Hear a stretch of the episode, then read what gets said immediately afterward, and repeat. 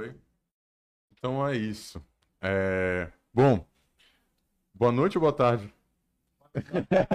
Boa noite. É, porque virando, são- tamo é, são virando. 18, né? 18, pra mim é Bom, boa noite. É isso então, né, galera? Boa tarde, boa noite, pessoal. Estamos ao vivo no YouTube. E, pessoal, muito obrigado a todo mundo que já está aí sintonizando, né? E boa noite a todos. Boa noite, família. Aqui é o Juan Vilhena. Be- belíssimos aqui, como sempre, né? Trajados estila- estilosos. E aqui a gente vai trazer mais um episódio pra vocês aí. Obrigado por quem já está presente, quem ainda está chegando. Compartilha com todo mundo, marca a gente lá, lastra. A gente tá com esses caras aqui hoje. Bom, né? Então, né? Uma apresentação rápida de quem são vocês antes da gente começar a falar dos patrocinadores e tudo, por favor. Taulo, Vamos né? começar isso. Olá, gente. É uma grande honra estar aqui presente, né, com a galera do Boreal Podcast. Tenho acompanhado a produção de vocês, coisa muito autêntica, realmente de grande qualificação. Então, pra gente estar aqui sendo recebido, né, pelos dois aqui pelo Boreal Podcast, toda essa produção maravilhosa aqui, é uma coisa realmente muito importante e de grande grande gratidão, né? Bom, me apresentar rapidamente. Meu nome é Paulo Soares, né? Sou estudante de Ciências Sociais da Universidade Federal do Pará. Estou atuando basicamente como coordenador geral do Instituto Mais Políticos, né? Juntamente aqui com o meu companheiro Celso, que já vai se apresentar. E seria isso, né? A gente vai desenrolando mais dessas nossas personalidades ao longo da live aí. Valeu, valeu, Taulo, por estar aqui com a gente. Eu também quero agradecer o convite de vocês por ter dado esse espaço pra gente, é, sobretudo devido ao momento que a gente está vivenciando. E o nosso trabalho, ele basicamente agradece essa oportunidade de estar transmitindo as, as nossas análises, as nossas produções que a gente vem fazendo ao longo desse um ano, né? Então, eu de início já agradeço essa oportunidade. É, meu nome é Celso Lavoisier, é meu no- nome artístico. Lá né? mano. É chique, É, é chique demais, é. Pela movimentação, menino é bom. Meu nome é artístico por- porque além de estudante de filosofia, eu trabalho com, com música especificamente, né, dentro da, Bacana, bacana. da arte. É, faço parte da Orquestra de Violoncelistas da Amazônia, que é vinculado É mesmo? ao programa. Bravo, cara, é, de bola, bravo. cara. A gente já- conheço, a gente conheço. Ah, a gente já tá com o show marcado. Aí sim, pô, mês, olha aí. Tá todo mundo convidado, é, faz o tá todo mundo convidado já, convite. com certeza. Que é o, a, a orquestra vin- vinculada ao programa de pós-graduação em artes lá na UFPA. E também sou o diretor do Instituto Mais Políticos, né? Que eu tive a ajuda do Taulo, que sempre me deu maior força e incentivo para continuar nesse projeto. Pô, bacana. Pô, galera, sejam bem-vindos, de verdade. Sejam bem-vindos. Obrigado Uma pela grande honra, cara. Viu? Que isso. É. Bom, todo mundo se apresentou, esqueci de me apresentar a gente, sou o João Matheus, tá? Um dos hosts aqui, do Boreal, né? E. Rostos Jun- belíssimos. É, belíssimos hosts, né? Belíssimos de Simone Amaro. Mas é. Bom, então, gente, é, para quem tá acompanhando aí a gente, por favor, não se esqueçam de deixar o like, tá? É importantíssimo aí o like de vocês para propagar, no YouTube. Também, pessoal, não se esqueçam de se inscrever no canal, por favor, que é mais importante, tá? Estamos é, com uma meta de mil inscritos aí. Então, gente, por favor, Já tá faltando uma caminhada, então ajuda a gente aí. É. Liga o sininho, que é importante também. Compartilha, compartilha pra família, pros Que- amigos. Gente, quem tá assistindo aí, veja aí, pô, eu tenho um amigo que gostaria de estar tá vendo essa conversa. Pô, tem um familiar, compartilha, compartilha, né? mano. Compartilha, Né? ajuda a gente, ajuda eles. Mas E é. aí só, só, só acréscimo, pô. Bom, aí além disso, pessoal, né, a gente tá criando nosso canal de cortes, tá? Então, alguns highlights sair, aí, vai sair. vai sair, né? Alguns highlights aí, alguma, alguns pontos altos de conversa, né? A gente vai estar fazendo cortes pequenos e tudo, postando lá. É, que mais, João? E aí a gente, a gente tem é, o QR Code aqui na nossa direita, importantíssimo para apoiar Aqui, o projeto. Apoiem o projeto, apoiem o canal, QR Code. É só chegar, você vai abrir o aplicativo do seu banco, pagamentos com QR Code e aplica lá a câmera. Por enquanto a gente não tem o link direto na câmera, mas é bem fácil, bem Mas é. tranquilo. E olha ali, ó, seja um patrocinador, nossa, o nosso selo ali em cima, seja um patrocinador. Se você que tá aí nos assistindo tem alguma empresa, alguma algum Alguma loja. alguma coisa, seja É. nosso apoiador, entre em contato com a gente lá e a gente vai desenrolar esse A gente papo. desenrola, tá? Apoiadores, é, que mais? Nos procura. Nos procure, né? É, É isso. Ah, e só mais, né, um recado também. Pessoal, pra galera que tá, né, informação de primeira mão, gente, o nosso episódio de sábado, né, ele foi, infelizmente ele foi cancelado, tá? Assim, a gente achou melhor a gente cancelar, a gente, a, a gente adiar o episódio de sábado, na real. Adiado, é, não foi, cancelado, foi é, adiado. foi adiado. por uma questão de logística, assim, né? Pessoal, para quem não sabe, de sábado, sábado agora é o sábado de Sírio, tá? E onde é feito o Boreal é bem uma das avenidas que se passam Sírio. Então, basicamente fica inviável, né? Os convidados. Vai ficar bagulho virem- doido, vai ser bagulho. É, fica como aí- vocês sabem, todo ano. É, e fica inviável também o Juan e a galera da, da É. equipe vir, fica inviável Fica acontecer. complicado, é, fica bem Então, pra, pra melhor condições de todos, melhor segurança de todos, a gente decidiu adiar Isso. esse nosso episódio. Mas a gente conversou com o nosso convidado, é claro, antes de tomar essa decisão e foi tudo ok lá. Em breve a gente vai estar aí divulgando os dias que eles vão estar aqui. Bom, é. E acredito que seja isso. De, de recados é isso, Luquinhas? É, é isso, né? Bom, é, então, é, vocês falaram que vocês. Um faz filosofia, o outro Ciências sociais. Todos da UFPA? Todos da UFPA. Grande Aqui, mãe, pro- maior do pro- norte. É é né? Temos quatro estudantes da UFPA aqui, pô. É, e que honra. Só rostos jovens aí. É o grande Reforçar, peso, né, né? cara? Manter a representação da UFPA, seja em qualquer ambiente, é uma coisa realmente pesada, né? De grande responsabilidade. Sim, sim. Ó, Mas estamos aí mostrando, né? Essa inovação de cada aluno, cada distante da UFPA. Eu acho que é, é muito importante reforçar essa, essa nossa identidade em relação à universidade, porque a gente tem grandes nomes em- no sentido intelectual aqui na, em Belém, né, na nossa região. A gente tem Benedito Nunes, né, que foi um dos fundadores da, Né? da nossa faculdade de filosofia, tem Edna Castro, que inclusive bacana. teve a oportunidade de estudar com Benedito Nunes, né? Tem outros professores, professores fantásticos aí, e até aqueles que não tiveram um contato direto, né, no sentido institucional, mas que, é, de alguma forma, incentivaram a produção intelectual, né? Como Max Martins, Rui, Bar... Rui Barata, entre Sim. outros caras aí, né? Então, acho que é muito importante a gente destacar, né? Eu, eu acho que dá um certo orgulho ver essa galera da Uhum. Não, mas universidade dá, se pô. juntando É para debater. Sempre bom dar, dar voz, né? E principalmente para estudantes, professores. Ó, sábado agora a gente teve um episódio com a professora lá do FPA, professora Foi diretora, gigante, doutora. né, cara? Foi, Foi, foi. foi incrível mesmo. Vocês gostaram? Vocês Foi- assistiram? Vocês foi- gostaram? Foi ótimo, cara. Aí Professora. Alcidema, gente bo- boníssima. Melhoras pra ela, inclusive. Mas é, né? É, Isso, isso a gente esquece, isso a gente esquece. Bom, é, então, ah, é, caras, eu, eu- assim, logo quando o Juan me, me mandou, né, o, o, o Instagram do, do Instituto e começou a, com- com- começou a comentar de vocês, o que me chamou a atenção também foi um pouco de, de assim, eu comecei a ver as postagens lá, lá, lá embaixo e eu vi que pare, parece ter sido de uma forma bem orgânica, assim, de como, como tudo aconteceu, sabe? Uma coisa bem natural, uma coisa muito, assim, de uma vontade própria gigante de vocês. Eu queria perguntar, qual, assim, antes, né, qual, é, qual foi o primeiro contato direto que vocês tiveram com política, antes mesmo, antes de criar o Instituto? Como vocês começaram a se interessar mais por isso? O porquê dessa vontade de ter criado, eu vou além, É. mano. né? Eles são de cursos diferentes. Como foi que eles se conheceram? Você já se conheciam Mas antes de é entrar? verdade, antes, antes, Antes de eu- entrar, vocês antes- já se conheciam? Tá, Ah, eu vou- Talvez fique Dá. um pouco bagunçado, acho que a nossa, a nosso primeiro episódio com mais de, de três pessoas aqui, então a gente vai se adaptando aí. Mas é isso. Como foi esse contato de vocês primeiro, de vocês? Vocês já se conheciam antes? Como foi? Tá, é, o Taulo, ele conheceu o projeto já em andamento, né? Antes disso, quem era o responsável por, digamos assim, organizar as atividades e como que o projeto iria funcionar no sentido pedagógico, né? As atividades, como é que ia ser, como ia funcionar a articulação com as pessoas, essa era uma responsabilidade inteiramente minha. Então, eu era sozinho, vamos dizer assim, né? Nasci no mundo e, pô, vou tentar aqui unir uma galera para a gente debater e conversar sobre política. E certa vez o Taulo entrou em contato, né, pelo Instagram, eh, no projeto, perguntando como era que fazia para participar, né? Se tinha que fazer alguma inscrição e tudo mais.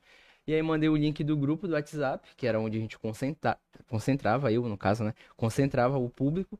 E de lá a gente começou a criar eh, não apenas um contato intelectual, né? De discussão política sobre o que estava acontecendo naquele momento, mas um laço afetivo de amizade, de fato, né? Que a gente teve ali uma, uma interação muito muito rápida, mas ao mesmo tempo Muito sólida. É, não foi uma coisa superficial, sabe? Uhum. Foi rápida, mas ela foi verdadeira. E desde Boa. então ele foi um cara que sempre é, esteve presente em todas as atividades, fazendo tudo, respondendo, questionando. E certo dia, diante dessa é, é, dedicação, né, incessante dele, eu fiz o, o convite, né, para se ele topava é, ser o segundo, digamos assim, organizador das atividades Igual do a projeto. gente com o Lucas aqui, ó. Exatamente. Exatamente. Oi, né? ele- Foi de convite no momento ali, né? Nós. Hoje é o Lucas que tá nos bastidores, não é o Rômulo. Hoje é o Lucas. Salve ele. Tá sem microfone porque os microfones estão aqui. Mas ele mandou é. um salve pra vocês, caso vocês não tenham escutado. Continue. Tá certo. Então, aí concluindo, é, e de imediato ele topou, né? Ele, no caso, eu ficaria como, na, naquele momento, como presidente, né? O, o fundador e tal, idealizador do projeto, e ele ficaria, ele seria responsável pela coordenação geral. Ou seja, ele iria articular as atividades e iria elaborar os temas juntamente comigo para a gente desenvolver com o resto da galera. E a partir daí, é, a gente conseguiu montar o que é hoje o, o Instituto Mais Políticos, né? E saindo de um projeto para um, um espaço de estudo e pesquisa acadêmica, de fato. Porra, bacana, bacana. Vou, vou contar alguns detalhes, Pode né? que contar, tá- pode- Pode contar, né? pode contar. Conta a tua parte é- agora da história. Não, é, o, que, é- o que é incrível, cara, porque, é como vocês disseram, né? Foi uma coisa realmente muito orgânica, né? Muito honesta, muito sincera. E isso, em parte, também por causa da nossa moralidade, por parte da nossa personalidade, né, cara? É muito bom quando você encontra alguma pessoa assim, que topa desenvolver alguma coisa, não por interesse, mas porque de fato você percebe que é autêntica, né? Eu percebi, é. É, de certa, é muito emocionante, galera, porque.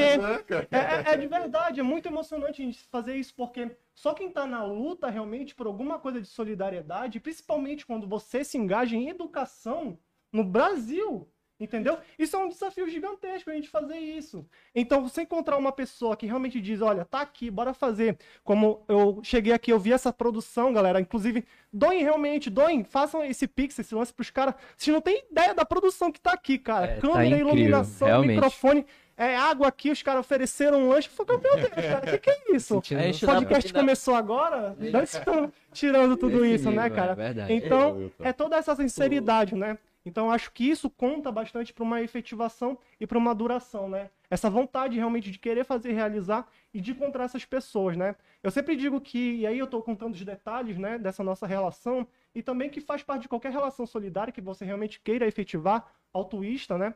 No caso, é que realmente tudo que você fizer com sinceridade, fizer com honestidade, com outra pessoa e transparência, como foi nossa relação desde o começo, eu e o Celso, sempre vai dar certo, sabe? Você terá altos e baixos, como a gente teve, como vocês terão, como qualquer coisa vai ter, entendeu? Vai ter dificuldades, vai ter problema, realmente, mas tudo vai ser superado. Justamente porque os dois querem dessa forma honesta, dessa forma solidária, dessa forma transparente, né? Com você mesmo e com o outro. Então, isso é o que tem de mais sincero. Então, só desenvolver essa nossa atividade, né? O Celso idealizou, idealizou esse projeto, né? Que surgiu em meio da pandemia, logo a gente surgiu por esse vácuo, então é uma coisa que realmente reclamam, né? Eu falo, putz, mano, pandemia, olha o que a gente perdeu, cara. Uma das maiores crises do Brasil, segundo a Fiocruz, né, Celso? Isso a gente sempre comentou, maior crise hospitalar do Brasil e sanitária. Mas em meio de tudo isso, a gente conseguiu realmente reunir e efetivar esse projeto. Então, de certa forma, é uma coisa boa em relação a isso. Claro, não estou falando que a pandemia é algo bom, mas se é para tirar algo bom, né, é. É. realmente essas coisas que surgem, surgem com uma forma sincera, como o próprio podcast de vocês, né? Quando me contou a história de vocês, pô, inclusive vocês compartilham aí pra gente fazer essa interação, né? O Juan falou, tipo assim, até postou o print, né, que eu vi. Pô, cara, comprei o microfone, bora fazer o podcast e tu, bora. Falei, pô, mano. Então, Falei pro, falei pro João, só quero mais um doido. Eu- é tipo isso, cara. É, grande tá de mais Tá um precisando muito de- desse tipo de doidice. Precisa de mais um doido, mano. Então, é, se a gente for analisar como a gente chegou aqui, como a gente desenvolveu isso, é tudo diante dessa essência, né? De transparência, realmente de honestidade e de vontade de querer fazer alguma coisa solidária que realmente conte para a sociedade, né? Eu acho que eu e o Celso, a gente teve muito isso. Eu me lembro até hoje da ligação que o Celso falou, né? Eu tava lá, eu confesso que eu, quando eu entrei na política, o Juan perguntou, né? Eu entrei muito tímido, eu sempre fui muito pé atrás com qualquer coisa na minha vida, sabe? Eu sempre fui um cara de pensar uma, duas, três vezes, e isso, de certa forma, até causa um problema na minha vida, mas enfim, é o meu jeito, né? Então eu me lembro lá, mas eu sempre fui, eu sempre digo que, pelo menos na minha concepção, sobre o meu reconhecimento de ser, eu digo que é assim, cara, eu penso uma, duas, três vezes antes de fazer alguma coisa, mas quando eu faço, meu amigo, me jogo de cabeça, cara. Não tem jeito. Eu me entrego por inteiro, né, cara? É assim que a gente tem que ser. Então eu acho que eu me doando, da mesma forma que o Celso também se doando por essa idealização do nosso projeto de fomentar a educação, é algo que realmente está circulando isso na nossa própria essência, né? De debater de forma sincera, humilde, o que é, é ser um intelectual, né? O que é fazer educação, como o que é ser um educador. E Ah. principalmente, uma das coisas mais mais simbólicas que eu acho nossa, que a nossa sociedade precisa muito, que é a cultura de paz, né, Celso? A gente sempre é, fez esse projeto com conhecimento, tipo, cara, a gente está debatendo aqui com uma qualificação teórica, de vivência, mas a gente tem uma humildade, cara. Né? Aí eu já passo para o Celso comentar um pouquinho, por exemplo, você perceber a gente na universidade tem, tem uma dificuldade, um desafio muito grande que é levar esse conhecimento para fora. Para a galera que está fora, para a galera que não é informada. Então, como você pega tudo isso, você passa um dia estudando, passa um dia fazendo uma pesquisa, um projeto altamente qualificado, teórico, mas como é que você vai levar isso para fora? Vai ficar para você? Esse, esse conhecimento precisa ser reproduzido para as diversas camadas da sociedade, entendeu? Então, é, chamar essa galera, elas, el- elas acham que esse ambiente é muito egocêntrico, Acho- que de fato Hoje, é, né? hoje, hoje quem leva a sério a educação e a política, a ciência, né? ela- é, hoje quem leva a sério pensa nisso, né? Como fazer para a comunidade entender o, a a- o que a gente tenta passar, né? porque não adianta a gente só absorver e não passar para a comunidade, ou então passar de uma forma que elas não entendam, né? Não adianta. Exatamente. Tanto, tanto que assim, uma das discussões que tem acontecido é como deixar esse conhecimento teórico virar prático. Mano, né? é o Como maior jogar, desafio, cara. como botar para comunidade, né? A comuni é, os estudos que as universidades criam, como botar, né? Para as áreas de periferia, como até para a sociedade no geral, como né, inserir essas pessoas também no, no, no objeto cen- central de estudo, né? Que é o conhecimento. Sim, aí eu termino, vou passar pro Celso comentar essa questão. É aí que tá a grande questão, cara. É isso que eu e o Celso a gente fomentou desde o começo, né? Esse medo da galera de interagir, de pensar que debate, na verdade, é uma disputa intelectual, né? De quem vence quem por meio de um debate, ou quem humilha quem, isso afasta todo mundo, cara. Né? A galera já, che- por exemplo, eu cheguei tímido demais no projeto, né? E em qualquer debate da universidade, eu pensava, pô, esses caras aí alto nível. Cheguei agora, não tô sabendo de nada. Tô estudando aqui, mas o que, que eu sei perto deles, né? Dos veteranos e tal. Mas na verdade não é isso. O debate em si, em sua própria essência, e é uma coisa que eu comento muito com o Celso aqui, por exemplo, um filósofo como Carl Jaspers, né? Ele fala que um debate tem uma essência comum. Você precisa chegar a uma essência comum de resolução comum, né? É claro que vai ter conflitos, e democracia, como o Celso bem diz, eu já passo para ele, é justamente, no, como é o, o Luiz Roberto Barroso, né? Ah, Eu vou passar para o Celso para ele comentar essa parte aí. Na verdade, eu vou fazer um contexto geral. Aproveitar que o Taulo citou esse esse detalhe da, da universidade, foi exatamente o processo que me politizou, vamos dizer assim. né?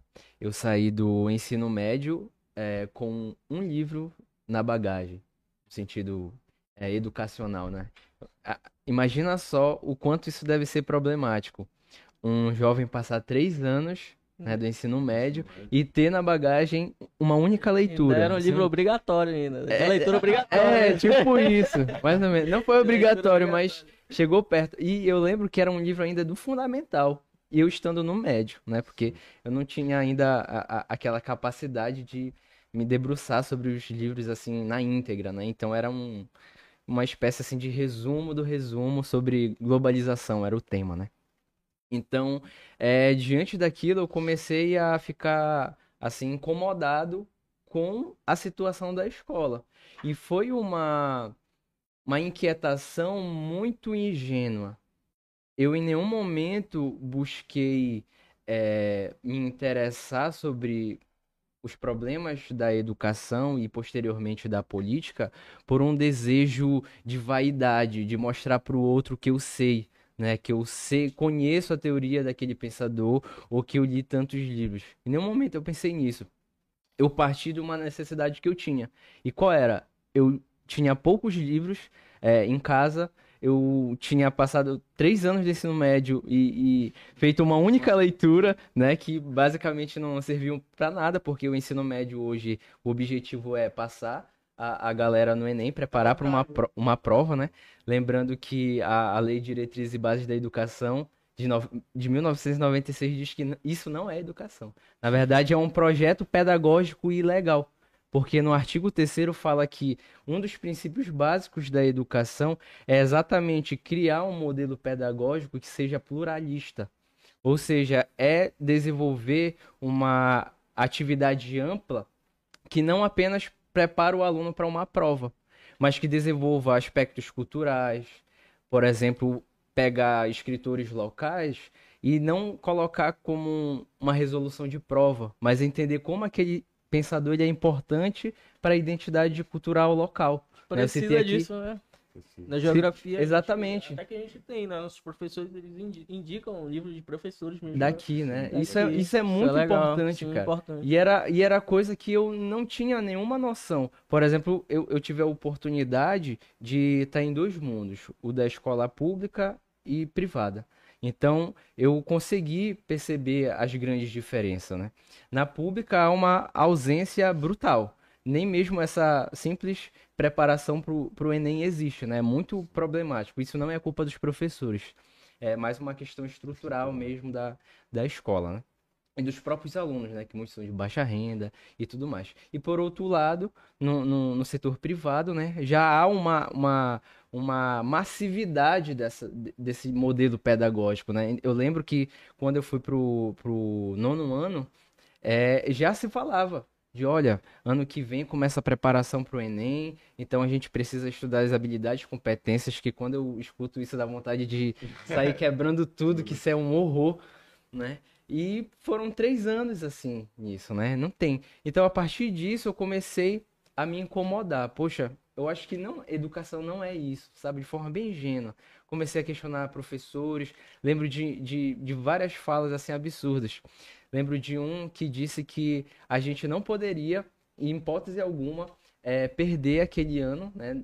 De, por exemplo, de reprovar no Enem, porque a gente estaria perdendo dois anos de vida o cursinho, que a gente teria que refazer, né? O vestibular, e o convênio, o, o, o terceiro ano. Né? Aí eu fiquei pensando, pô, então quer dizer que o, terceiro ano ele serve só para a gente estudar para uma prova? Há um modelo pedagógico que exige essa etapa, né? Digamos assim, curricular do, do aluno. Então foram coisas assim que foram me estimulando. E o ápice disso, e aí eu concluo, foram, foram dois episódios assim que é, mais me chocaram. O primeiro, quando eu estava numa simples aula de redação ou português, se eu não me engano, e eu tinha acabado de fazer uma, né? E eu fui ao professor, pedi para que ele avaliasse para ver se eu estava indo bem, né? Se precisava corrigir alguma coisa. E ele, de imediato, né, acolheu e começou a corrigir. E depois que ele corrigiu, ele perguntou qual era o curso que eu queria fazer. Né? Eu disse que, olha, eu já trabalho com música, né? nessa época eu já trabalhava como, como artista e continuo, né? E além disso, eu quero ser professor de filosofia. Eu quero estudar filosofia, que é uma área que eu acho muito interessante, que eu vejo que é fundamental para a educação básica. E de imediato ele começou a rir, assim, meio que desesperado. Cara, como assim tu quer. É, é, tentando repetir o que ele disse, né? Como assim tu, tu queres fazer filosofia, cara? Tu vai passar fome.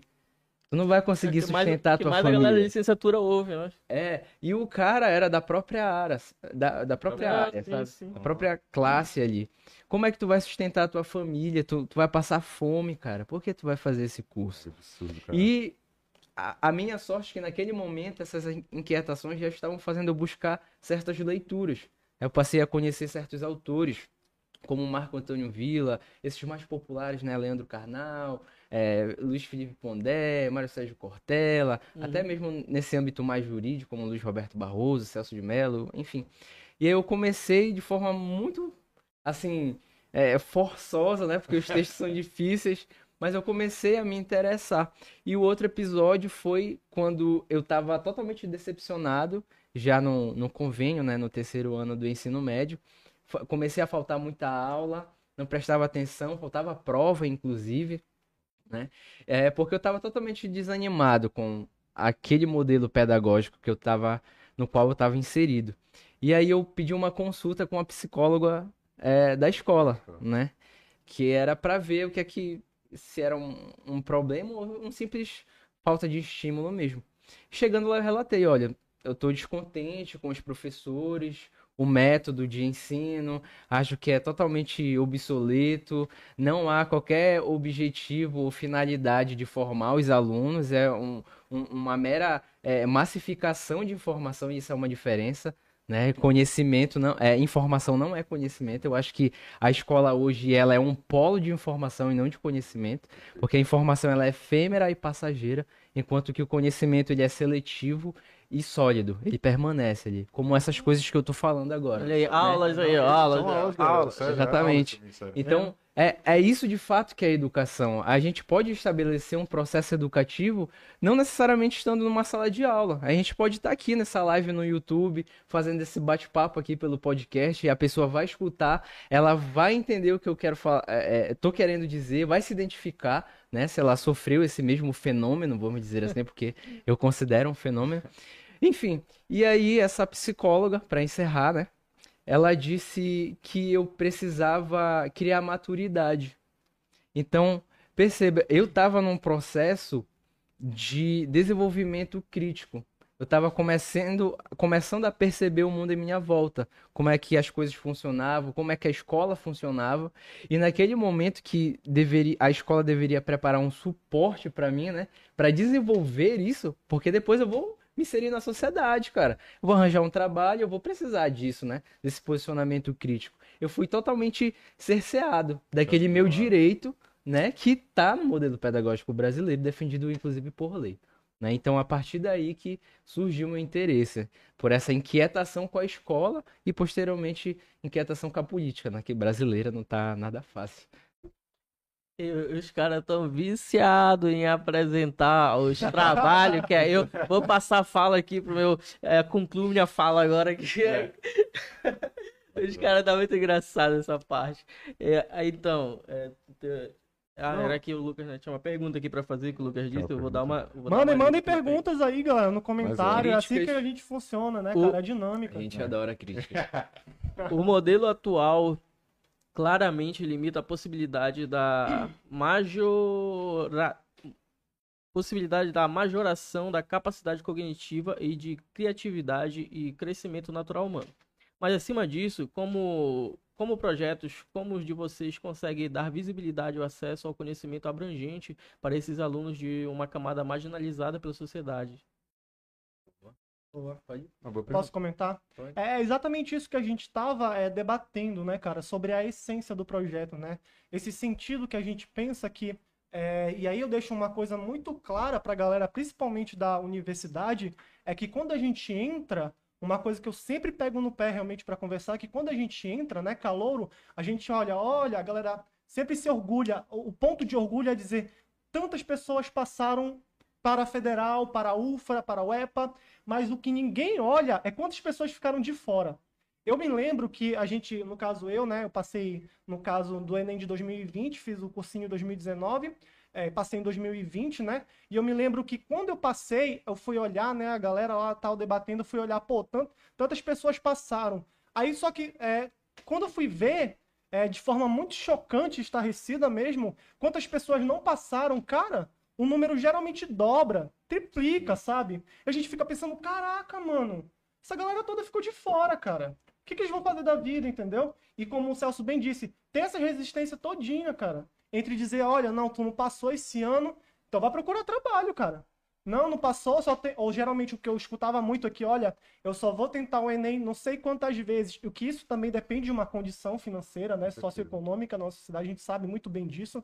Tem umas pessoas que estão na luta aí, ao mesmo tempo trabalham. Só te cortando rapidinho. Em 2018, eu, eu terminei o ensino médio em 2017. Em 2018 não estudei por causa desse problema.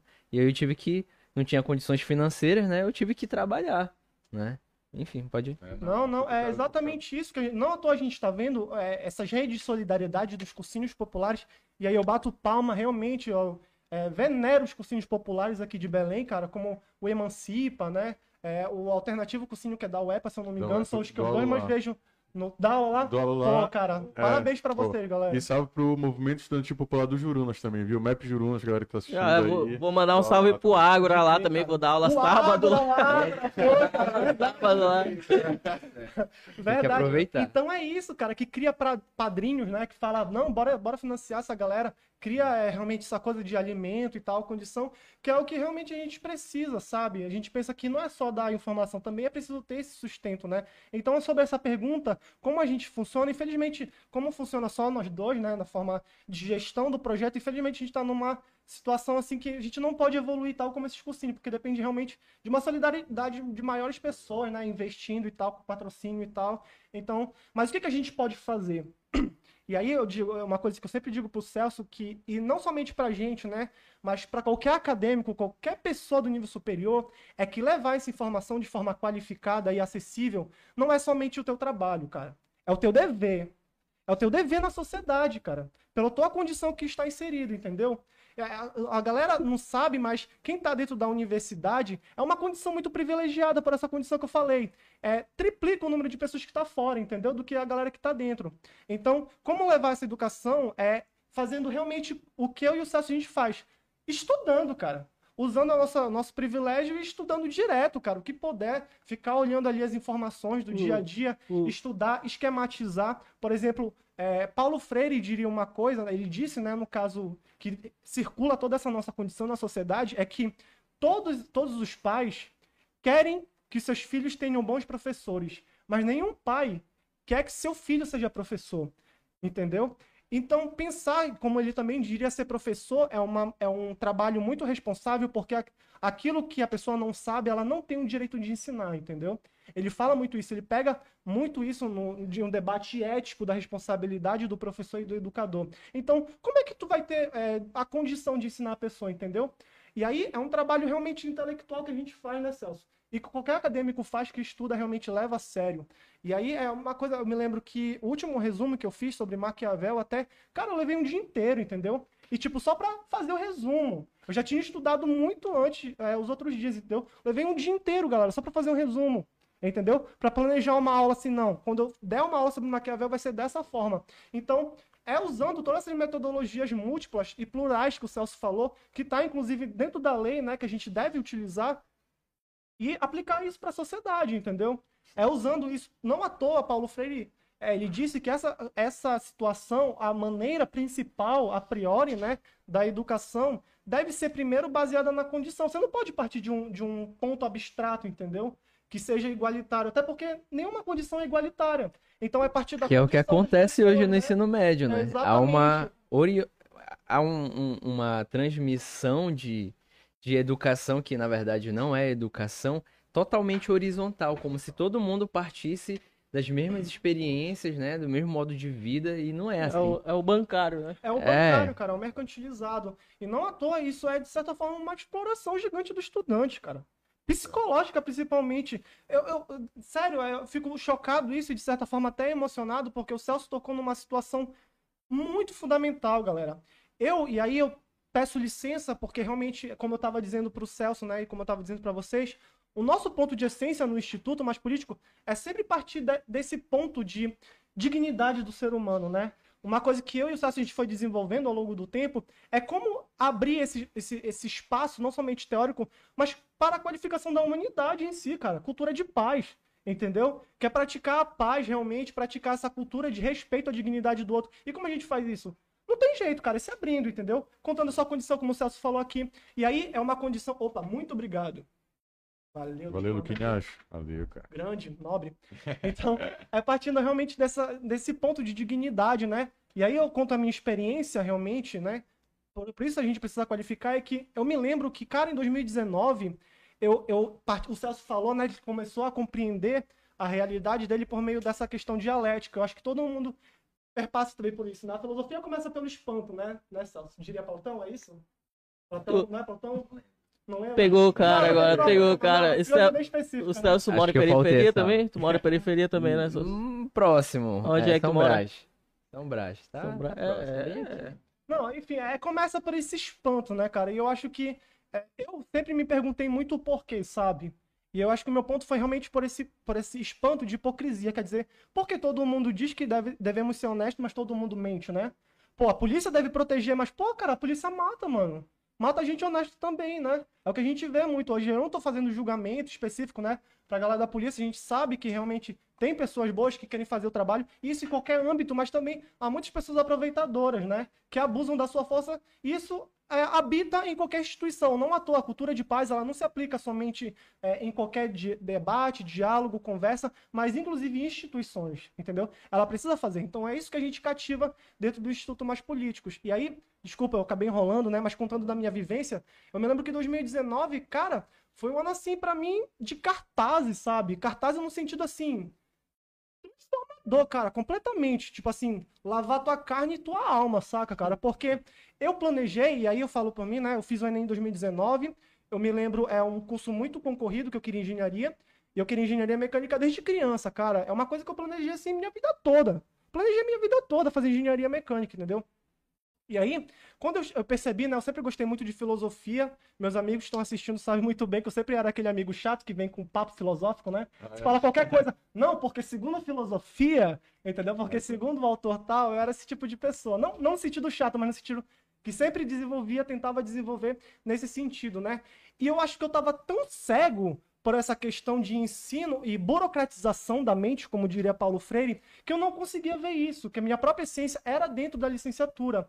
Então, 2019 foi esse período de dialética, cara, para mim, de cartaz e de transformação do meu ser. E, cara, eu devo contar, olha, pro Celso não foi fácil, é, é muito difícil você expressar, né? Realmente só ele sabe o que, eu, que ele viveu, tal como só eu sei o que eu vivi. Foi um período que eu fiquei muito solitário da minha vida, que eu fiquei focado em mim mesmo, né?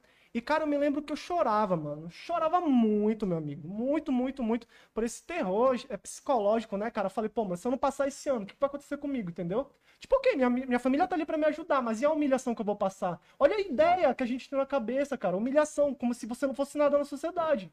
Entendeu? Não à toa essa ideia geralmente veio provocada ali da, do período Vargas, né? Falando que você só tem dignidade a partir do trabalho e tal, para realmente conduzir a sociedade.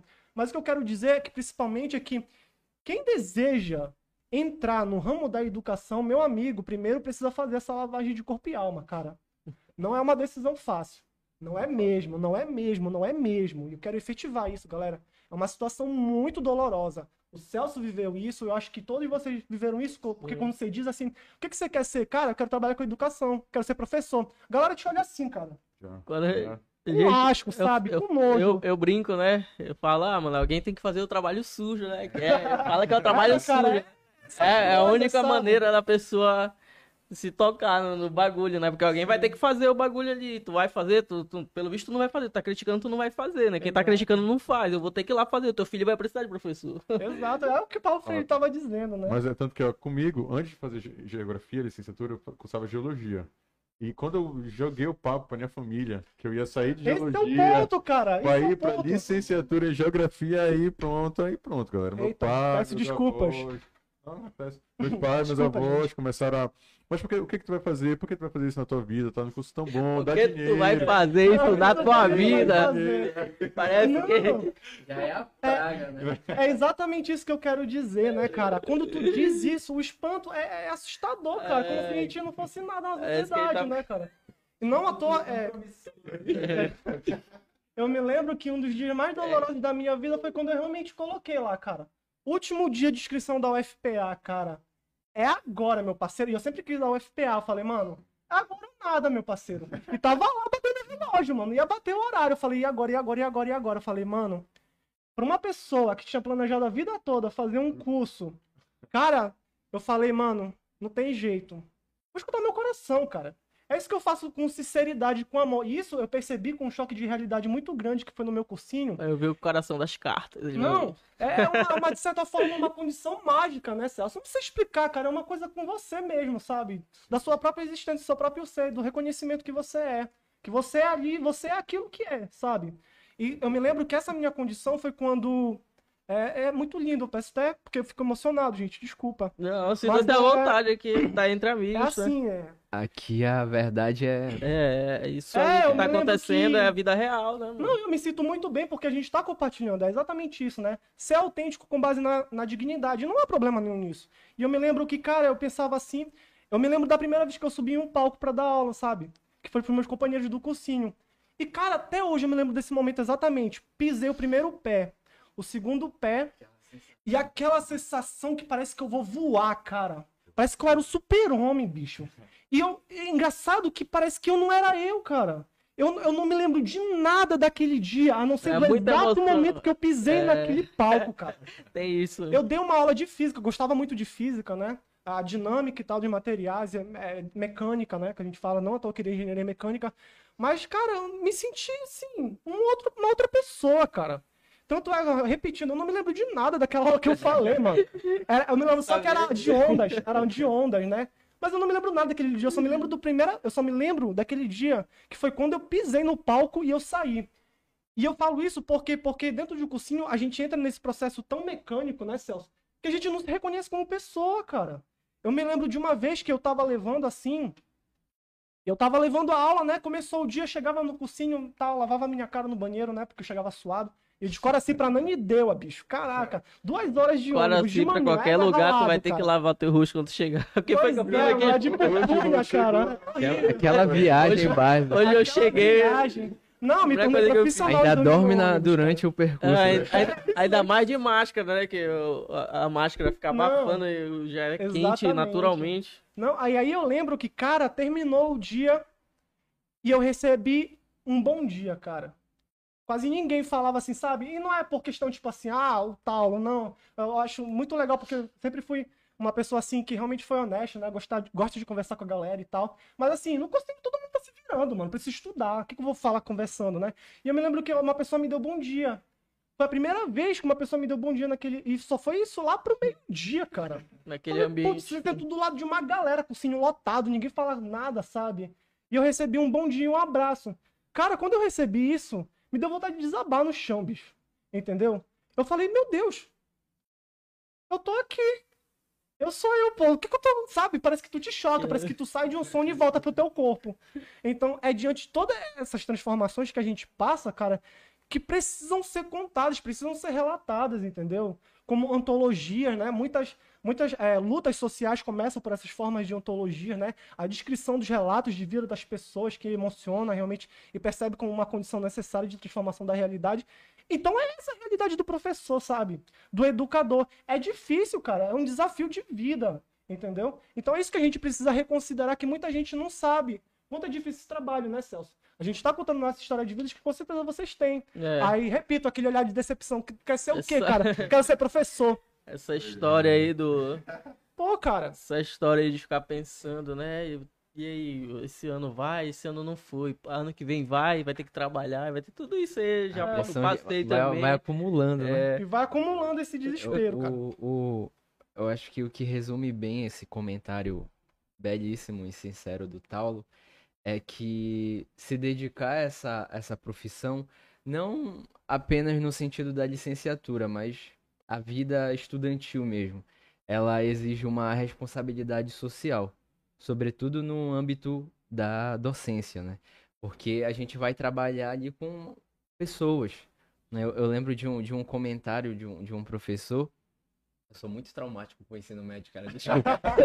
é porque foi. É, é cara. foi de porque forma negativa. É. Eu, assim, a mi- a minha referência de ódio e, e- e desgosto é o ensino médio. É, mas, enfim. Reunião do terceirão, ele vai É. fugir sempre. É, é, eu, eu me lembro do, do comentário de um professor falando sobre o, o curso de medicina, né? Porque as escolas priorizavam mais o curso de medicina. E tem é, turmas específicas, né? Que eles criam e tal, pra fazer o vestibular e tudo mais. Aí ele, ele disse, ele argumentou, né? Dizendo que era porque a profissão trabalhava, lidava com vidas, com pessoas. Eu fiquei pensando, poxa, mas e o- Para, os para. professores, né? Eu acho que não tem ninguém morto aqui. Eu acho que tá todo mundo vivo aqui, né? Todo mundo é gente e tudo mais. É a É, vida dele. E- e- então, é, é- é exatamente esse, é- esse termo, né? Que resume toda essa experiência, uma responsabilidade social. E aí eu quero relatar um pouco do surgimento do projeto que dá a resposta à pergunta. É, quando ele surgiu, eu me lembro perfeitamente que foi um dia antes de uma manifestação. A primeira dentro desse período pandêmico, vamos dizer assim, né? No ano passado, isso em junho, mais ou menos assim, no início ou metade de junho. E eu lembro que marcaram uma manifestação e eu pensei, bom, é, a gente está num período totalmente inédito na história, assim, sobretudo no âmbito mais na nacional, e eu acho que é muito necessário a gente se reunir para conversar, né, debater e tudo mais. Foi então que eu comecei a mandar mensagem para pessoas próximas de mim, né? Pô, cara, bora fazer um debate sobre democracia, que já tava tendo toda, todo aquele lance, né? O ah, governo gente... do Jair Bolsonaro, é, né, cara? já Essa tava coisa tendo crítica. todo Democracia aquela em pauta naquela época. Exatamente, já já e continua, né? Já Continua. só que naquele momento tava assim no Pegando noticiário, fogo, é podcast, é tava em tudo. Então eu comecei a chamar, cara, bora con- conversar sobre democracia e tal, e as pessoas foram aceitando, né? E aí no, no dia que eu marquei, que foi um dia antes dessa manifestação, deu várias pessoas, assim, eu não, não lembro, mas deu várias, assim, pessoas conhecidas. E aí eu utilizei um livro como referência, que é a, a História Amarela, de 2017, da revista Veja, que é uma reunião de várias entrevistas de vários intelectuais. É, Sérgio Buarque de Holanda, Gilberto Freire, Tarsila do Amaral, só os caras. É, e aí eu utilizei uma entrevista do Sérgio Buarque de Holanda que tratava nessa entrevista sobre democracia. Né? E daí a gente deu procedimento e, e deu tudo certo. E no outro dia foi pro ato, né? Já todo mundo com aquela discussão na mente, né? Preparado com álcool gel, com camisa preta, sabe? Todo equipado. e aí, no final das contas, o, o- o- teve lá um super policiamento, helicóptero e o ato não aconteceu. Mas foi naquele momento ali que o projeto surgiu, né? Dessa vontade de reunir com as pessoas. E daí eu, diante desse, desse fato e de toda essa experiência infeliz que eu tive no ensino médio, né, de falta de apoio por parte de professores, é claro que eu tive, é, o que se destaca mais é o grande apoio de, de vários professores do, do, do- ensino médio, né, onde eu fazia, né, o que definiu muito foi uma atividade de geografia, na época eu ia fazer geografia. É, na época eu tava inteirado ali no Milton Santos, Geogra- então geografia já é tava, top, já tava geografia é chamando, não tem- não tem como, Só É, incentivando, bota pilha, botando, botando a, a, a lenha, então eu tava muito dedicado à geografia. Lembro-me que a gente fez um trabalho sobre ciclos econômicos. E aí foi a primeira vez, assim, de forma inédita, que eu me debrucei sobre livros mesmo. E aí eu tipo, passei semanas e semanas estudando para apresentar o trabalho, né? E então eu tive, assim, um grande apoio também, apesar dessa parte infeliz. E aí, diante disso, eu criei essa vontade. Pô, eu não quero que as pessoas, sobretudo aquelas que não têm a oportunidade de fazer um, um ensino nesse campo do ensino médio, né? Na escola privada, que é onde tem uma organização melhor. Eu não quero que essas, eh, os jovens, eles entram com essa deficiência de despolitização. Porque a escola hoje, ela promove uma despolitização. Ela separa o que é a sala de aula do que é a vida real do, do aluno. Ela não consegue vincular, por exemplo, sei lá, o que Milton Santos tratava com o que aquele carinha vive ali na periferia, certo? Então, foi diante disso que surgiu. Aí, a partir daí, foi aquela ideia que a gente estava comentando ali nos bastidores, né? De marcar todo sábado um debate, de forma muito voluntária. Até que a gente decidiu criar um, um instituto, de fato, eu, né?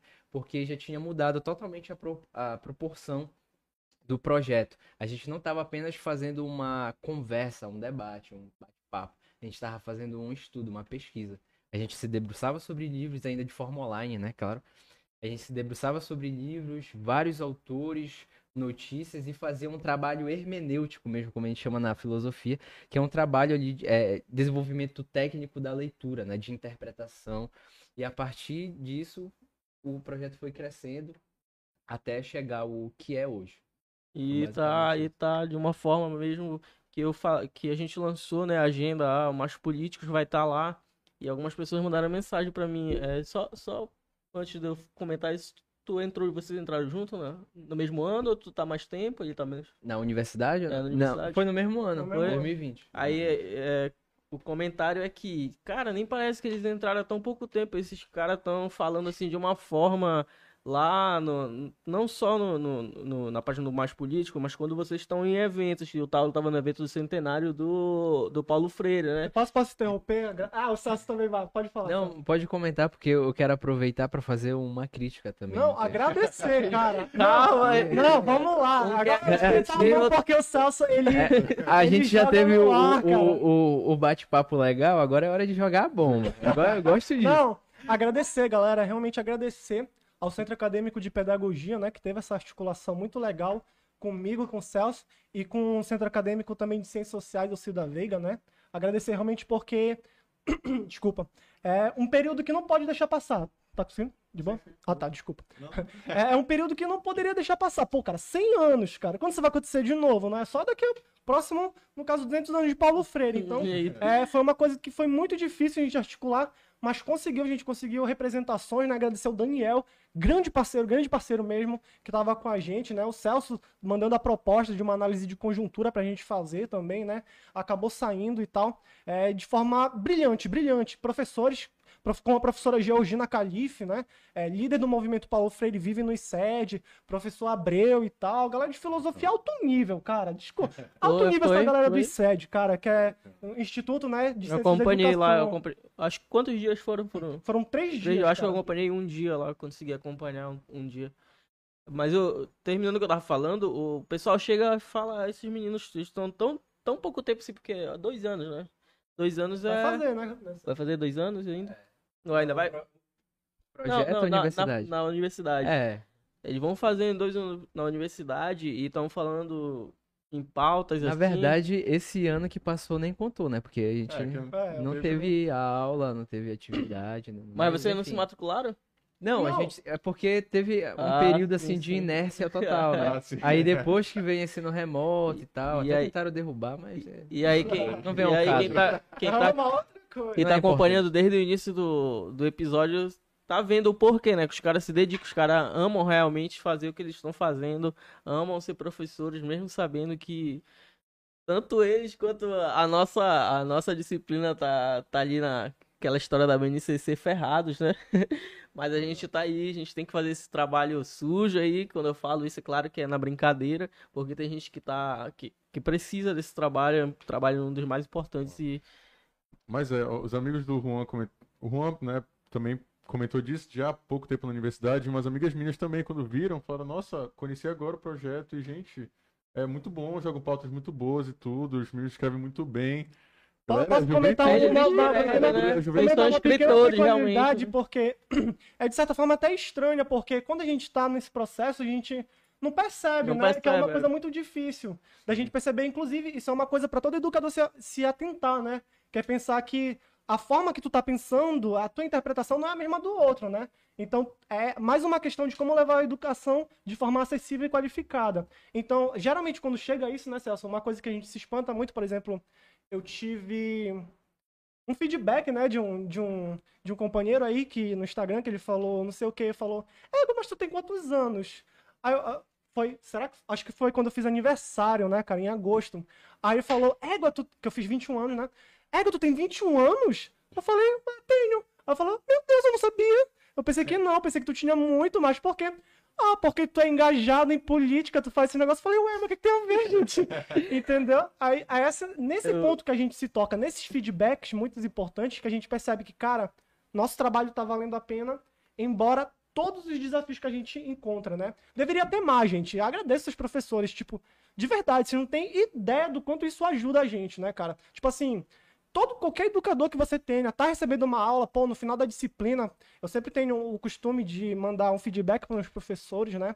No meu último feedback eu mandei pro professor Rodrigo Dolandelli, grande abraço, professor, meu orientador do grupo de pesquisa e tal que eu tô fazendo, gigante, gigante da ciência política e tal, do sistema é, de partidos e organizações, é, coisas brilhantes, né?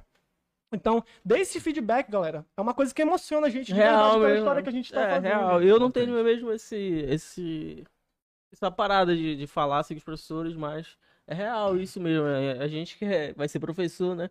A gente, quando a gente receber esses feedbacks também, a gente vai mais. Com certeza. Agora é o momento da gente. Agora é o momento da gente dar o feedback também, né? É. Exato. E essa, essa, esse desenvolvimento foi, foi também muito espontâneo, porque saiu do projeto, foi para o instituto e isso aconteceu depois da nossa primeira participação ano passado no Dia Internacional da Juventude, né, que é um, um evento global organizado pela ONU em que ela distribui um tema para todos os países discutirem é, na, nas suas comunidades, né, a, a nível local e global. Então, todo ano, durante o mês de agosto, há ali um período de uma semana e meia, duas semanas, assim, né, que eles marcam como um, o, o período da juventude. E aí a juventude global toda se debruça sobre aquele tema. Então tem palestra, debate, tem aula, tem roda de conversa, é, apresentação uma... de documentário. Perfeito. E todo, todo esse tipo de atividade a gente fez durante esse período. E aí teve um, um, um, um apoio tão grande que na nossa última atividade, que foi uma homenagem ao, ao Sérgio Vieira de Mello, que é um grande é, é, filósofo também. e diplomata brasileiro que poucas pessoas conhecem, né? Mas Felizmente. é um, um, um, gigante, marcou ali uma era da diplomacia na ONU, né? Que ele era alto comissário é, aos direitos humanos. Então, naquela atividade a gente teve, eu acho que umas 30 e poucas pessoas, e inclusive o presidente que fundou o, o Dia Internacional aqui no Brasil. Né? Ele achou tão interessante que ele participou com a gente, foi muito bacana. Então, é, é, tem a ver com isso que vocês falaram, né? né? De ter esse feedback, né? Tipo, então ele achou uma coisa muito legal de trazer esse contato e essa preocupação que a gente tem de colocar o conhecimento como um valor cultural e não como uma mera informação que o aluno aprende e desenvolve, sei lá, para passar na prova, é, finalizar o TCC. Questão burocrática, é, né? Essas questões institucionais, assim. Então essa foi a nossa principal é, preocupação. Eu sempre tive isso comigo, né? De trazer o pensador e o que ele pensa como um valor cultural, né? Não como um, um processo ali mecânico de, de informação. Então, eu acho que isso é muito importante destacar, porque foi o que moldou a nossa personalidade, vamos dizer assim, né? Se há uma característica é, que nos diferencia, no sentido positivo, claro, é, em relação a outros projetos que realizam esse mesmo tipo de trabalho, é exatamente esse valor cultural que a gente tenta resgatar e desenvolver nas pessoas. Então, por exemplo, numa atividade que a gente fazia sobre, sei lá, democracia, a gente pegava pensadores principais, né, a nível nacional, que pensaram aquele assunto e trazia para perto da pessoa, sabe, do cara. Então a gente dava um exemplo da feira, um, um exemplo do, do, sabe, do cara que está vendendo bombom ali na esquina e começava a desenvolver um método pedagógico prático, né? Então a gente sempre teve essa firmeza de trazer o conhecimento para a realidade. Eu lembro de um, de um comentário de um, de um filósofo chamado Thomas Nagel, numa uma obra muito interessante. Inclusive, uma pessoa me perguntou né, sobre uma indicação de uma leitura para quem quer começar a filosofia no meu Instagram, perguntou lá. E eu citei, eu sugeri esse livro, né? Chama-se Uma Breve Introdução à Filosofia, de 1987. E logo no início, na introdução, ele fala sobre essa capacidade política que a gente desenvolve. Muitas pessoas acham que a gente precisa passar por um meio acadêmico para desenvolver essas competências de crítica, julgamento, análise, apreciação e tudo mais, como o Taulo fez é, nesse comentário, né?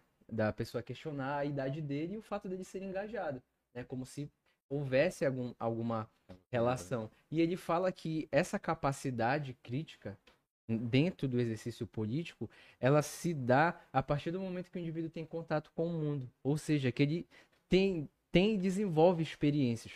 Quando uma pessoa ela utiliza o transporte público, ela cria competências para fazer um posicionamento crítico, né? Se tá funcionando, se a passagem tá caro, tá barato, que aí Inclusive, a gente já tá aumentou, tendo, vai, já tá tendo tá essa pro, proposta, né? Se o cara utiliza de um plano de um, um serviço público de saúde, ele cria competências para fazer uma crítica, uma avaliação. E é isso que é política, que está no sentido etimológico da palavra.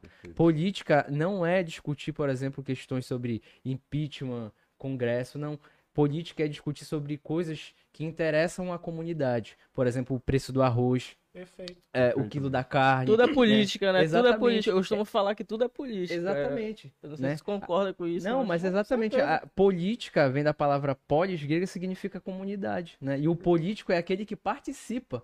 Então é inevitável a gente não participar da comunidade, porque tu come, cara. Quando a pessoa fala que ela não gosta, no bolso, quando ela não, sabe? fa- não gosta de, de É. política, ou quando É, ela não, a- não é- vota e É, tal. exatamente. Tipo, a pessoa fala, não, eu não gosto de política, é só corrupção e tal. Pô, cara, mas aí... Vai é matricular teu filho É, aí, vai tu- na e- escola. E, esse porque preço da carne que tá aí, É. tu não tá tu comendo, não tá né? comprando, cara. Eu, eu- eu- então, assim, eu sou muito realista nas minhas análises. Eu sempre tento, sempre tento trazer, é, é, tendo uma influência meio que do Benedito Nunes, né? Que ele trazia esse, esse, essa vontade local, esse valor cultural e tentava universalizar.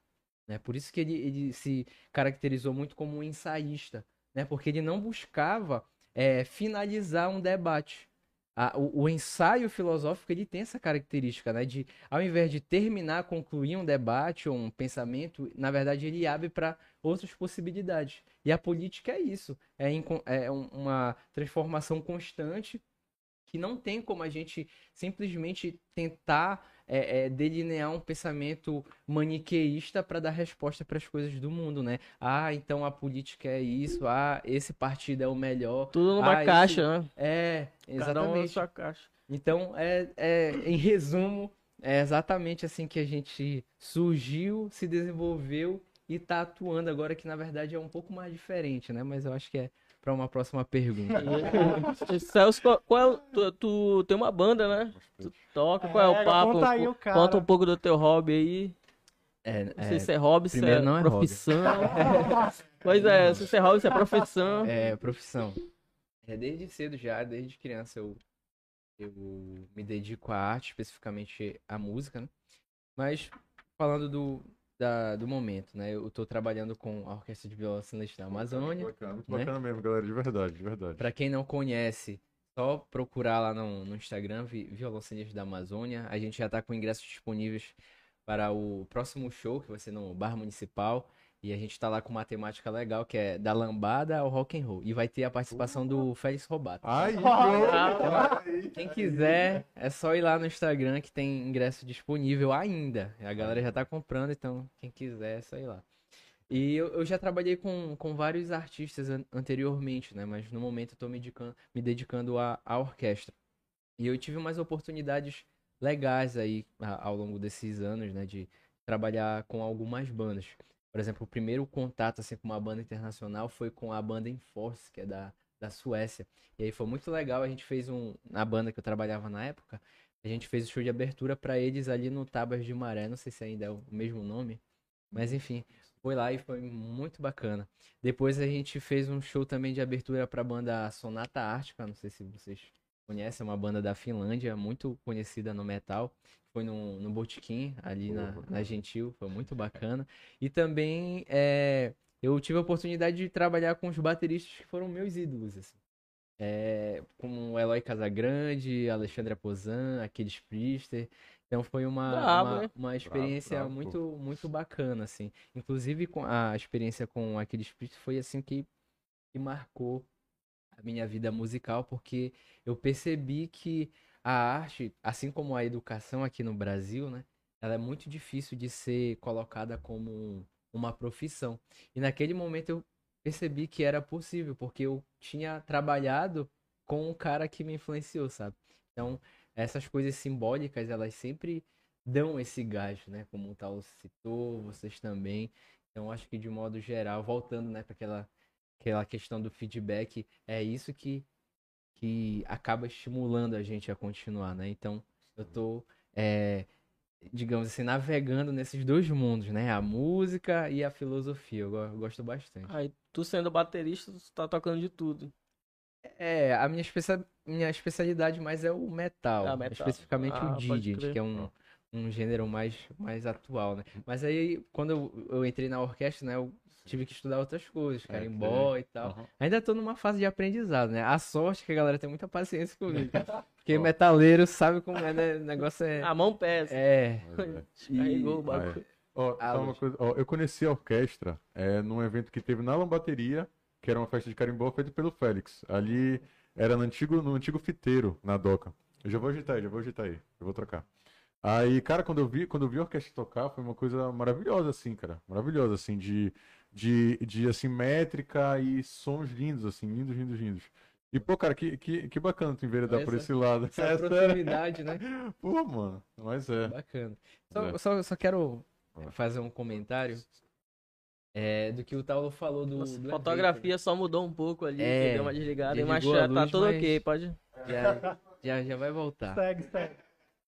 É, recentemente, a gente teve uma mudança no, no instituto. A gente fazia essas atividades e nós decidimos mudar totalmente. Sair desse meio da atividade, né? De uma forma temporária e partir para a produção acadêmica, que é uma, uma coisa que a gente começou a desenvolver há pouco tempo. Inclusive, o primeiro texto foi, foi um, um ensaio filosófico que eu escrevi há pouco tempo, umas duas semanas mais ou menos. E a gente vai seguir com esse estilo de, de, de atividade, de produção, né? A Mas- cada duas semanas E as lives Pois que é. no Instagram. vai, vai, vai continuar. Vai. A gente está só se é, reorganizando em relação ao tempo, como é que vai funcionar, mas as lives, para quem ainda não conhece a gente, não, não acompanha, né? Aproveitar para seguir a gente no Instagram, que é a rede social é, a qual a gente trabalha.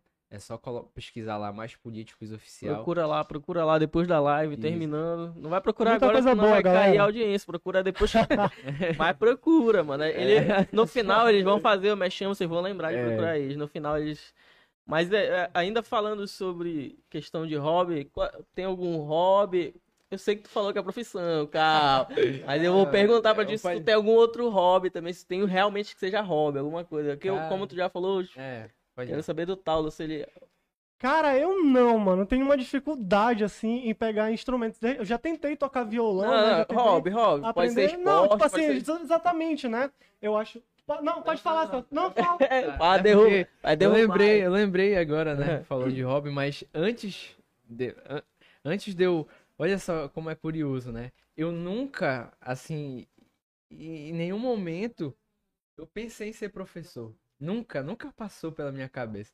Até eu chamei um Taulo para um almoço recentemente e a gente tava conversando sobre isso. Né? As histórias, Que né, que te é, levou a que isso. eu era aque- aquele cara lá do fundão, sabe? Não era aquele cara ali que gostava de estudar, era da galera, galera lá do fundão, sabe? Da galera do metal. É, que jogava, Bagunceiro, ficava cara, lá. na mesa. é, sabe? ficava jogando bolinha de papel um no outro e tal. Era esse nível. E aí, nesse período, eu tava me dedicando ao futebol, era jogador de futsal, né? Poucas pessoas não sabem, mas Joga eu tive, tive uma, uma certa carreira que tava dando muito certo, né? Eu, eu fiquei um, um bom período na, na Tuna como federado, lá na, Ó, um jogador de futsal, e a futsal, gente né? fez vários torneios bacanas, inclusive ganhei um título pela Tuna lá na, em Volta Redonda, no Rio de Janeiro. Olha, Olha, botou fé, né? a moleque sabe. Pela... Foi, foi, foi uma experiência muito boa, assim.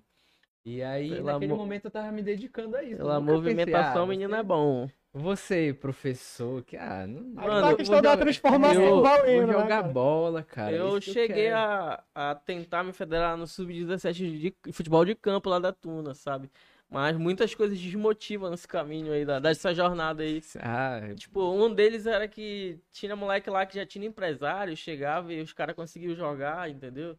E eu não tinha empresário. Eu sentia falta disso, sentia que isso fazia uma diferença. E aí isso me desmotivou muito. Eu joguei no Pinheirense, um salve pro, pro Pinheirense de Coracia ó. e todo o poderoso gene- general da vila.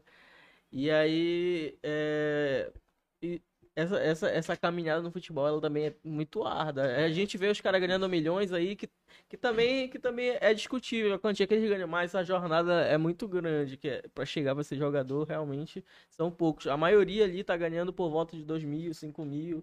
Tem só aqueles cara do pico lá que ganham milhões mesmo, né? O bagulho é, é complicado. Aqui, ó, nosso jogador de Voltou, basquete voltou. aqui. opa! Basquete aqui. É, FPA, salve pro time de basquete da FPA. Olha aí, ó. É. Só atleta. Tá certo. Sim, continua. Não, pois é, cara. Eu sou aquele cara que. Sabe aquele meme no Facebook que rola, tipo assim. como você consegue fazer tudo, é, não sendo bom em nada, saca? Então, tipo assim, Sou cara, eu, que que eu- não, eu sou- sempre fui um cara que gosta muito de tentar qualquer coisa, sabe? Tipo assim, mente aberta, mente livre, cara. Qualquer coisa vai lá e tenta. Por exemplo, eu tava comentando com o Celso, né? Eu fui lá na, na, na casa dele, a mãe dele tava lá e perguntou: E tu, toca alguma coisa aí da tua banda? Eu falei: Não, não, não. Aí eu falei: A única coisa que eu tentei, tentei tocar agora na pandemia, né? Que a galera tava falando e tal, começou a surgir grandes coisas, a galera tentando arranjar um hobby. Eu tentei aprender a tocar gaita, né? Que eu acho lindo, eu acho eu, lindíssimo. também- eu tenho uma gaita, mano, é eu tenho uma gaita em casa, mano. muito eu tentei difícil, também. Eu tenho Tem uma da ter- Hering lá em casa. É, eu tentei também, uma- mas uma malemolência assim É, na boca e é tal, fácil, todo, não. todo um ritmo não não é fácil não. muito influenciado por Humberto Gessick, dos Engenheiros do Havaí. Ah, olha aí, cara. Aí eu. Tem Pô. conhecedor aqui. Então, referências. mano, ver ele começar as intros das músicas no, no bagulho lá, e eu, é, mano. Tu é doido. Ó, vocês falando de instrumento, é, assim, eu sempre fui de tocar, desde moleque, assim, sempre fui de brincar, tocar o violão, ukulele, aí um pouquinho pra guitarra, só que eu gostei mais de percussão. Aí comecei a tocar tantã, é, tuba, pandeiro, triângulo, enfim, tudo que, tudo que era negócio de percussão eu já tava tocando. Só que aí, cara, é, é, é difícil manter, é difícil manter. E agora eu só tô é, aprendendo a é, produzir, a produzir mesmo no computador. Já, já é diferente, já é outro, é outro papo. Uma né? alma É sambista, uma alma Mas, sambista. né, fazer, fazer uns, uns beats ali já tá acontecendo, assim. Não, posso, posso complementar essa coisa? A gente pensa que é realmente uma coisa fácil, né? Claro que a gente não tá desqualificando nenhum artista, né, galera? Pelo amor de Deus. Não, é o Celso falou, no caso, não é um hobby, né, cara? Tipo assim, não é pra ofender nada, mas porque quem vem de fora não sabe o trabalho que dá, né, cara? Então, mas isso é muito importante, inclusive, porque a primeira aula que a gente deu, né, Celso, foi sobre Grécia Antiga pro Enem, galera do Enem e tal, teve muita galera lá. E aí eu fiquei com a parte de sociologia da educação, né? E se a gente analisar uma, uma das coisas, esse- essa questão da música, né? e Você aprender a tocar música, é uma, é uma questão muito antiga, desenvolvida até pelos gregos, sabe? Por exemplo, na educação grega, que a gente chama de formação, na verdade, do ser humano, né? É paideia, né, Celso? Que a gente Ah, debateu bastante. A literatura, ela vai Isso. ser estimuladora do surgimento da filosofia, né? Porque Perfeito. naquele momento tinha aquela é, ideia rítmica, né, de passar por melodia e servia como um, instrução cidadã para as pessoas ali e tudo mais. E, e foi essa forma musical que olha só como é interessante, né? Uma, a gente, a gente tá falando de instrumentos, músicas aqui, parece que são temas aleatórios, mas na verdade não. A arte, ela tem um poder político. Porque ela retrata ali uma realidade que é vivida por qualquer um de nós, né? Seja numa letra ou uma melodia, né? Vai até por, sei lá, de temas pessoais, assim como é mais de relacionamento, né? Esses temas de É, é exatamente isso que eu queria Mas só falar. que isso por si só é político, né? Porque envolve a comunidade, as pessoas sentem emoções e tudo mais. Então é, é- é a arte. Eu, eu lembrei agora do, do... João é seu sambista aqui, ó. É, Agora do samba, do samba pra ele só sobrou a vida boêmia. velho. Só sobrou a vida tem, tem que boêmia pra saber ele. co- conciliar, né? O, o, eu lembro Ali, de... ó, ali, ó, ali, ó. Olha, A influência aí, a influência do cara aí, ó. certo, é assim mesmo. Pô, Eu lembro galera do- não tá vendo ali que eu tô apontando, é uma É. imagem do Cartola que tem aqui na casa do João, que ele gosta muito. Mas é. Eu tava. E tem até a ver com que Carlos Drummond de Andrade disse em 1980. Ele falou assim que a, a pessoa que publica um livro, pinta um quadro ou sei lá, desenvolve uma escultura, ela não, não tem nenhuma espécie assim de, de vínculo privado com a obra. Aquela obra ali, por ser um produto dela, não pertence mais a ela, pertence à comunidade. A arte, assim como a política, ela é feita para os outros. Tu não vai é, é, criar uma música para si mesmo, né? Ah, vou escutar só eu em casa. Por exemplo, vocês vão receber aqui uma artista, né? Na, na- eu acho que é quinta-feira, né? Isso. Quinta-feira. Pois é. Bruna É, Magalhães. Exatamente. cara. Que fiquem atentos. Alto aí. nível, cara. Provavelmente a, a, a música que ela produz é pensando no que ela vai oferecer à comunidade.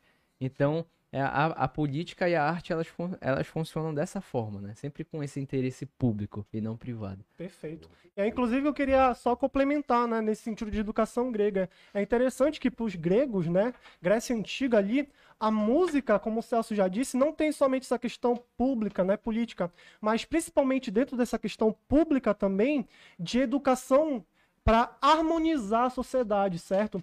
Para eles, tudo tinha que se encaixar numa formação, de certa forma, ampla do ser humano, né? Que, é que a gente comentou muito. E nesse quadro da arte, uma das coisas e finalidades que tinha educar por meio da música, por meio da arte, era justamente qualificar sua personalidade pública de forma harmônica, né? O Celso falou e tal, vocês comentaram, eu não sei nada, peço desculpa, né? Mas falou, tudo tem que ter um tempo, cara, é tudo no tempo certo, é tudo na harmonia certa e tal, no enquadro. Então, é isso, eu acho que é um desa- por isso é um desafio muito grande, né?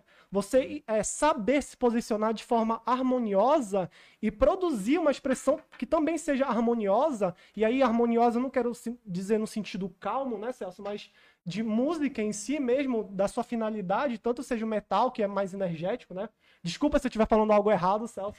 Desculpa aí pra Não é mim, hobby, não é hobby. Pode É ser que profissão. Não vou julgar. Não, peço desculpa. Muito obrigado de novo. Mas é no sentido de produzir a harmonia certa. ce- co- É esse o sentido, né? De qualificar uma alma harmoniosa, uma personalidade harmoniosa que, como o Celso já bem disse, vai servir à sociedade. Então é muito interessante debater isso, né, Celso? É, a galera tá mandando pergunta aí? Como é que tá? Eu, eu tenho, eu não sei se estão mandando aqui Você que no não chat tá. Mandem perguntas. O, Eu que- o uma falou aqui, o. Rômulo tá assistindo. O EP tá firme. O P tá firme. Pô, pode crer. Eu, eu tenho uma pergunta pra fazer pra vocês. É, eu, tava, eu tava assistindo o, o, o episódio do Mano a Mano, do, do podcast, Manda, mano. podcast do Mano Brown. E ele tava com o Fernando Holiday lá.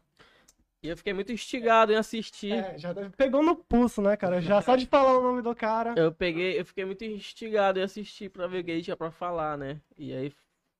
E que ele fala muito é, sobre as cotas, né? Eu lembrei desse assunto, lembrei do podcast. E aí. Qual a importância pra vocês, pra vocês dois como cidadãos, não como mais políticos no momento, como cidadãos mesmo? Qual a importância é, das políticas públicas, principalmente para as periferias, e as políticas voltadas também para a universidade e o- o- a parceria entre as duas, de questão de cotas também, né? Que é uma coisa que, como eu tava comentando, o Fernando Holiday, eles comentaram lá sobre questão de cotas, cotas raciais, Contra ou a cota favor? social. Pois é. Ele, ele falou contra ou a favor? Ele falou contra. Contra as cotas. Ele falou, ele é contra as cotas. Eu já sabia disso, mas eu queria saber o porquê. Eu fui procurar lá. Se vocês tiverem curiosidade, vão lá, que aqui é outro podcast, rapaz. Vamos lá. Acho que acompanha o debate do Mais Político, né? Nossa produção lá. Hora ou outra a, A gente, gente vai debater. fez, eu acho. Não, foi sobre aquele. Aquele. Aquela tragédia que aconteceu em Jacarezinho. Jacarezinho. Jacarezinho, Ah, massacre. tá, só que esse daí é o debate da formação da segurança pública no país, né? É, mas eu, eu acho que pega um, um, um pouco dessa explicação. É, na- na- no livro que eu citei, logo no, no início aqui do, do nosso episódio, A História é Amarela, lá tem uma entrevista do Gilberto Freire, de 1984. E ele fala um pouco sobre é, e- e- essa deficiência que a gente tem, assim, no sentido público, né? De ah, políticas afirmativas, né? De inclusão, políticas públicas e tudo mais. Ele faz uma análise interessante, é, colocando um contexto histórico para explicar, na verdade, para nos direcionar a uma resposta. E a resposta é muito simples sobre, sobre as cotas. É que é uma necessidade histórica. É simples assim. E aí o que é que acontece? O que é que ele coloca ali como ponto de partida para explicar isso? É que, por exemplo, quando houve o planejamento da, da Lei Áurea, e sobretudo na sua aplicação né, em 1888, não houve nenhum cuidado e preparação para pegar a população negra daquele momento e transformá-la em cidadã. Não teve uma preocupação. A igreja não estava preocupada, a- os industriais não estavam preocupados, o Estado não estava preocupado. E aí o que, é que aconteceu naquele momento? Saíram de uma situação de escravidão para um, uma situação de solidão. Né? Olha como, como isso parece simples, mas acaba produzindo Foi- um fenômeno. Foi só um, tu tá livre, né? É, Foi exatamente. só. Exatamente. Integraram, né? Exatamente. E nem ressarciram. Exatamente. Ao contrário do, do, do, do que aconteceu no, co- nos, Estados Unidos, né? Que lá teve um ressarcimento, algum Sim, um pouco, né? É, Mas, pra tentar amenizar ali, né? Então, nesse momento de solidão que essa população se encontrou, ela não tinha direitos políticos, acesso à educação, não tinha oportunidade de trabalho, não tinha ali os documentos necessários na época para que ela seja, é, é, pudesse ser reconhecida como cidadã, né? E usufruísse daquele direito, né? Por exemplo, o voto, né? o poder de compra, não existia. E aí, naquele momento, foram criar o que a gente chama hoje de favela, né? Mas o IBGE, como vocês muito bem sabem, é, coloca como aglomerados subnormais, né? Então, a- as cotas, ela serve para amenizar um problema que foi em decorrência disso. Então, a, a cota, ela tem um aspecto não apenas no sentido de tentar é, amenizar ou resolver o, o preconceito, né? É, é uma forma de tentar amenizar um erro histórico. É claro que ela não é a solução, né? Ela é um suporte, ela é uma etapa para tentar equalizar as coisas, equilibrar, né? Então, eu não vejo assim qualquer tipo de avaliação e argumentação racional para ser contra a cota, porque é, é, é, ela não traz nenhum prejuízo ao indivíduo, pelo contrário, ela ajuda ele. Né? Então, por esse motivo, quando eu vejo esse tipo de argumentação, sobretudo aqueles que pregam a, a meritocracia, eu já fico com um pé atrás, né? Não por tentar subestimá-lo ou tentar diminuir lei- as leituras e as referências bibliográficas que aquela pessoa tem, mas por reconhe- reconhecer o país que eu vivo, né? É, mesmo é, não tendo sofrido esse fenômeno, né? Sei lá, o racismo, esse tipo de coisa. Né? Então, é, a gente precisa ter esse entendimento. Inclusive, isso é um papel das pessoas brancas, né? Que devem defender isso. Né? A cota não é uma coisa do, da, da população negra, né? Ela é uma, uma questão de humanidade. né? Então, a gente precisa é, reafirmar constantemente isso, né? E não deixar é, é, passar esse tipo de argumentação que tenta colocar é, é, é, exclusão como uma, uma argumentação racional nas Não, coisas. até, tem a cota tanto racial quanto social, né? Sim, tem- é não- uma grande questão diferença. Que É, é o debate gente, realmente é. polêmico. É, vocês são cotistas? Algum Não, de vocês? não, não, não. eu sou cotista, então assim, a importância desse projeto. Não, eu sou cotista da, da parte social. Eu não coloquei cota, cota racial. É, e eu vejo que isso é muito importante. Eu perguntei pra vocês que eu eu não sabia se vocês eram ou não cotistas. E aí eu queria saber se vocês poderiam contribuir pra galera e pra, pra gente aqui também. Pô, mas esse debate, assim que é bom, cara. Esse debate eu quero ver no Boreal, pô. Falar sobre cota, pô. Uma coisa que né, é tão- é tão discutido, tão questionado, assim, pô, deve existir, sabe? É, tá, tá aqui com a gente, pô. É, bom, além, além disso, o que mais? Vocês gostariam de comentar alguma coisa, pontuar? sim, eu quero jogar uma bomba aqui É, agora. ele tá com tempo guardando essa bomba, é, né? É, cara, eu Ele tava guardando aqui, ah, não precisa tá beber nada pra não aqui. Eu tô descer. escondendo aqui, ó. Mas agora eu vou soltar aqui o colarinho. Vai, vai ser um corte, será? Vai ser. Corte. Ah lá, É. corte, será? Essa polêmica aí? É, tem a ver com tudo que a gente falou isso até agora. É, da questão que eu disse sobre o, o valor cultural. O, todo tipo de projeto que eu vejo, sobretudo esse tipo de projeto juvenil, que a gente tá aqui, vocês que estão assistindo estão se deparando, ele sempre surge de uma necessidade. A gente nasceu de uma necessidade educacional e política. Educacional porque a gente viu um- uma ilegalidade acontecendo que ainda está acontecendo. Por exemplo, se tem um erro brutal que está acontecendo agora, é voltar para a escola depois da, da, da pandemia, né? O período mais, mais intenso, mais grave, e voltar para a sala de aula como se nada tivesse acontecido. O professor não buscar entender o que, que aconteceu com os alunos ali, porque muitos perderam familiares, pais, mães, enfim. E a- a- inclusive pessoas que são órfãos hoje, né? A gente não sabe. Futuramente vai haver uma pesquisa aí. Então, além dos mortos, há um- um- um- um- as sequelas, né? No sentido psicológico e social também. Então, é um erro brutal que está acontecendo agora, os professores voltarem para a sala de aula, né, pra, é, com o mesmo método de aula, o mesmo método de ensino, falando os mesmos exemplos, as mesmas coisas, as mesmas referências bibliográficas, como se nada tivesse acontecido. Isso é um erro, é, é, antes de ser pedagógico, é um erro social. A gente está cometendo um erro com a, E humano, né, Ser humano, isso que eu falar. Exatamente. Entendeu? Teve- E o outro é a deficiência política, porque, infelizmente, a nossa sociedade ela é extremamente despolitizada. Sobretudo os jovens. E aí que vem minha bomba. Sobretudo os, os, os jovens, né? E por que eu digo isso? É que a gente perdeu a noção de referência cultural. E eu não digo isso no sentido de diminuir um, um tipo de gosto cultural, seja ele artístico, político, enfim, em detrimento de outro. Eu falo isso no sentido de pegar aquele objeto e trazer como um, um, sei lá, um valor ético, moral para sua vida, né? Por exemplo, é, eu tive uma mudança radical na minha personalidade graças aos livros. Eu não tenho uma relação forçosa quando eu abro um livro. Eu não leio para passar numa prova ou sei lá, ah, o professor pediu um artigo, eu tenho que fazer, eu vou ler. Não, eu sinto essa necessidade espontânea diariamente, né? Eu já tenho ali meu tempo e eu busco estudar. E infelizmente a gente perdeu essa noção do estudo como um hábito cultural. E aí o que é que acontece? A juventude hoje está saindo do ensino médio e encontrando uma universidade que já é muito bem estruturada politicamente. Ela já é organizada no sentido social, já tem movimentos sociais muito bem definidos, com uma ideologia fixa.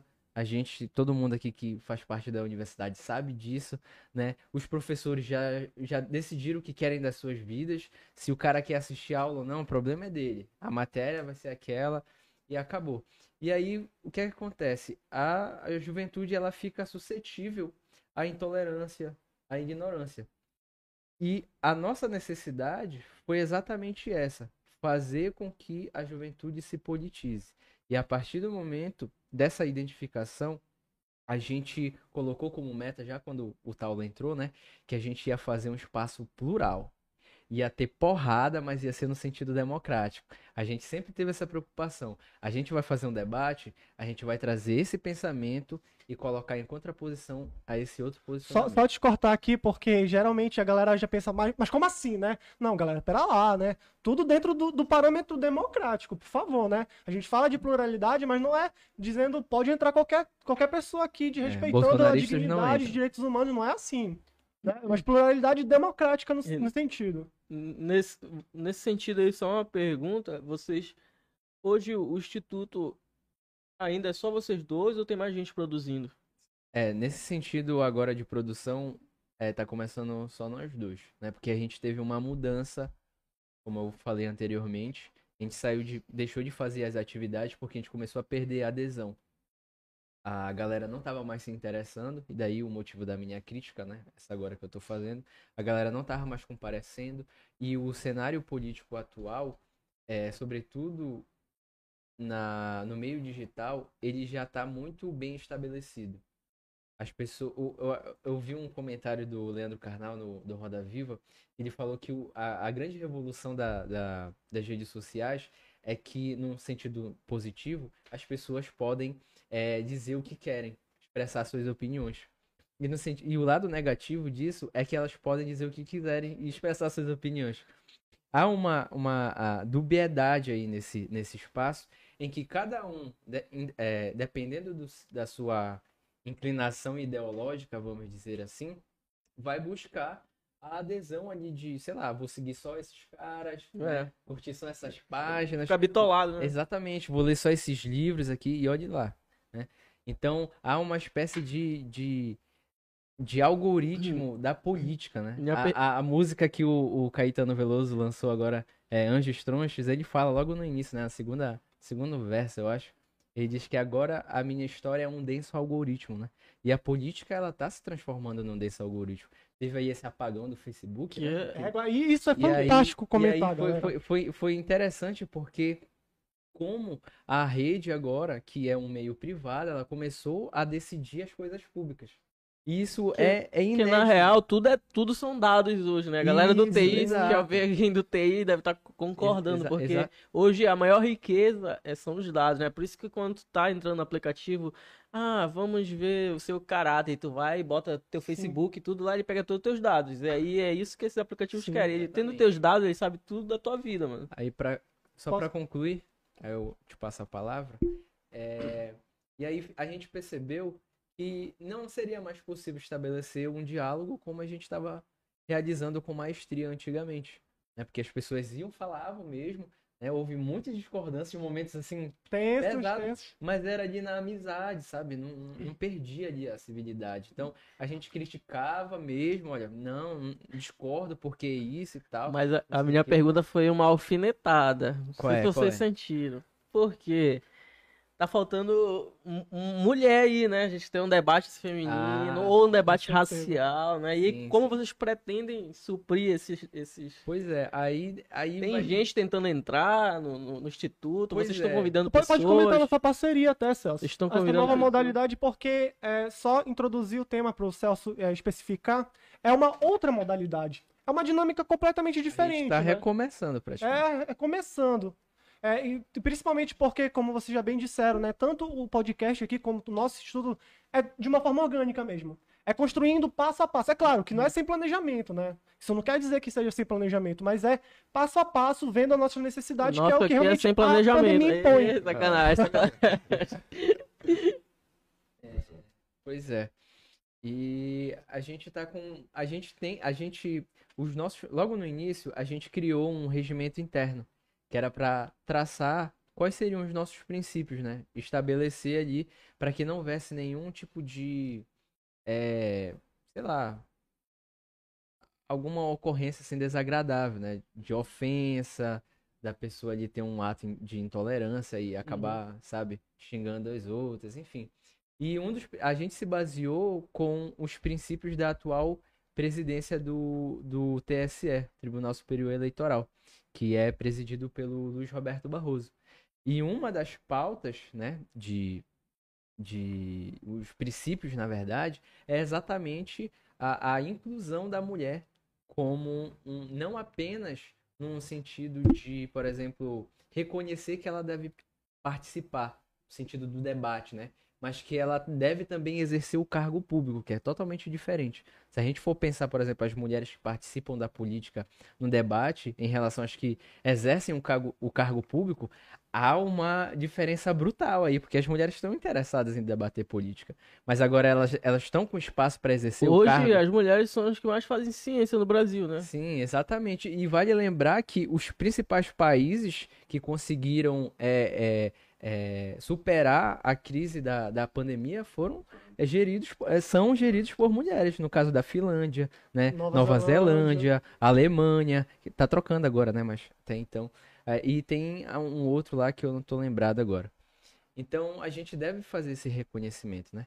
Mas aí, voltando para a questão anterior, para eu concluir e jogar a bomba, que é o que eu quero, é, foi diante desse problema que a gente mudou.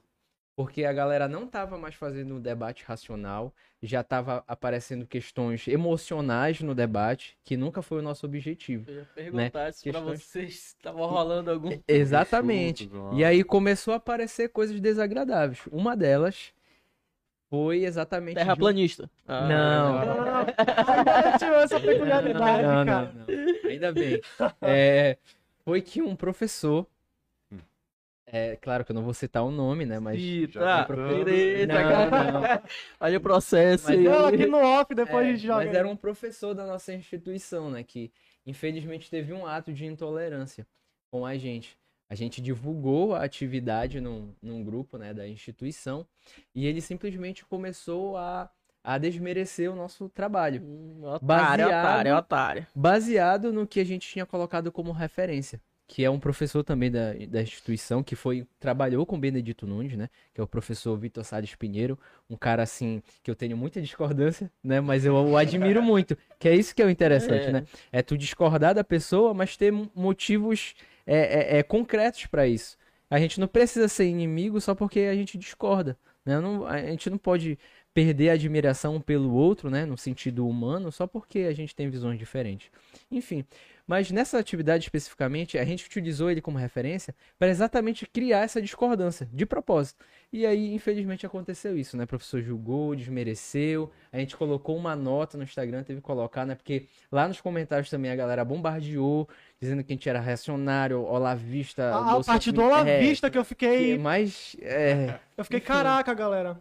Mas, aí aconteceu. Não, engraçado esse, esse que é, eu me lembro que o comentário exatamente foi que poxa, diante de tantas referências que vocês poderiam escolher, por que escolher exatamente ele, né? E aí, essa pessoa que comentou provavelmente não estava no nosso debate, né, é. Celso? Nosso debate, galera, ele é muito metodológico em si. Claro, é, por meio de diversos recursos, respeitando, respeitando, claro, a dignidade de todo mundo, criando essa discordância, mas isso não passa, não é por isso que a gente vai deixar de fazer uma análise científica, né? No sentido de humanidade. No caso, o que a gente analisou não foi a personalidade do professor, né? Não foi o caso das suas obras, não foi onde ele trabalha, o que, que ele estuda, que campo da, do conhecimento ele, ele pratica. Ainda, mas ele nem depende da universidade. Exato. Aí, aí, aí, o que foi falou foi que, ah, porque essa referência e não outra. E aí que tá a grande questão que a gente está comentando aqui. É. Esse círculo que está fechando e suprimindo cada vez mais, sabe? Isso é, é muito difícil. Mas Paulo Freire diria, né? Quem realmente faz toda essa questão vai incomodar, certo? E é. principalmente é, quando a gente se trata de ciências é, humanas, e principalmente quem está na universidade sabe muito bem disso, das histórias da história, da, da, longa trajetória do curso de filosofia e de ciências sociais, que são linha de frente de todo esse debate, sabe o quanto esse trabalho incomoda, né? O quanto é difícil, realmente um desafio em diversos aspectos. E agora é muito fácil, né? Porque em tempos em que a, a, a os memes é, é, e a lacração se tornaram referências bibliográficas, né? E, e o achismo uma espécie de verdade inquestionável, qualquer ideia passível de estudo incomoda. Qualquer ideia. Basta ter uma referência que incomoda. E aí, para encerrar de fato, foi exatamente isso que nos impulsionou a realizar a atividade que ele falou, né? De comemorar o centenário de Paulo Freire. Porque a própria universidade perdeu essa, esse valor cultural. O, o, Benedito Nunes, neste ano, também completou uma década da, da morte dele. E a, a comemoração no sentido etimológico da palavra, né, que é relembrar, valorizar a imagem de alguém, de um fato, enfim, ela foi muito tímida. Foi só entre os professores da pós-graduação. Tinha aluno que nunca ouviu falar em Benedito Nunes. E tem lá o auditório, que é o nome auditório, o nome dele, tá estampado, sabe? galera. Entendeu? Então, é que eles é chamam de hangarzinho. É, exatamente. então, gente, o que é que a gente queria propor nessa comemoração do centenário do, do Paulo Freire. Trazer a imagem dele não como um cara que pensou né, um método epistemológico na pedagogia, mas um cara que contribuiu para a cultura brasileira.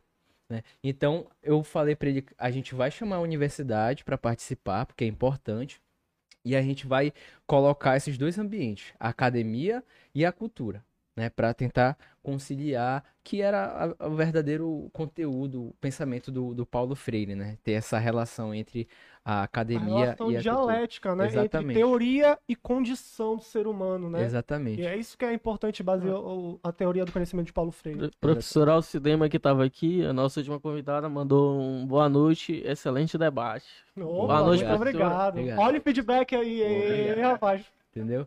E aí o que é que aconteceu? A gente, eu no caso, né, percebi que as coisas começaram a desandar. As pessoas que a gente tinha fechado, né? Começou a ficar muito burocrático com o lado da universidade, né? Não, mas a gente tem que escolher essas pessoas, porque elas que vão representar tal pensamento. Não, tem que ser com aquela galera. Não, tem que ser dessa forma. E eu já sabia no que iria dar, né? Eu falei pro Taulo, cara, infelizmente eu, a gente vai sair do projeto é, eu puxando para minha responsabilidade, né? Eu vou sair e eu vou jogar para te chamar o teu, o teu centro acadêmico para tomar a frente, né? E eu vou retirar o Instituto Mais Políticos porque o, o caminho, um rumo que essa atividade está ganhando, ela é totalmente desvinculada do nosso propósito. E aconteceu o que aconteceu. Foi uma atividade belíssima. Parabenizei, o Taulo fez uma, um debate assim maravilhoso com os professores. Mas só que foi um evento para a universidade. Não foi um evento para as pessoas, cara. entendeu? Volta Porque a forma como ela foi estruturada, pensada e proferida, na- é, por- ainda que por meio virtual, ela foi um meio é, exclusivista. A Djamila Ribeiro, ela tem muito essa preocupação no sentido das palavras, que a palavra, a forma como a gente fala com os outros, é também um modo de exclusão.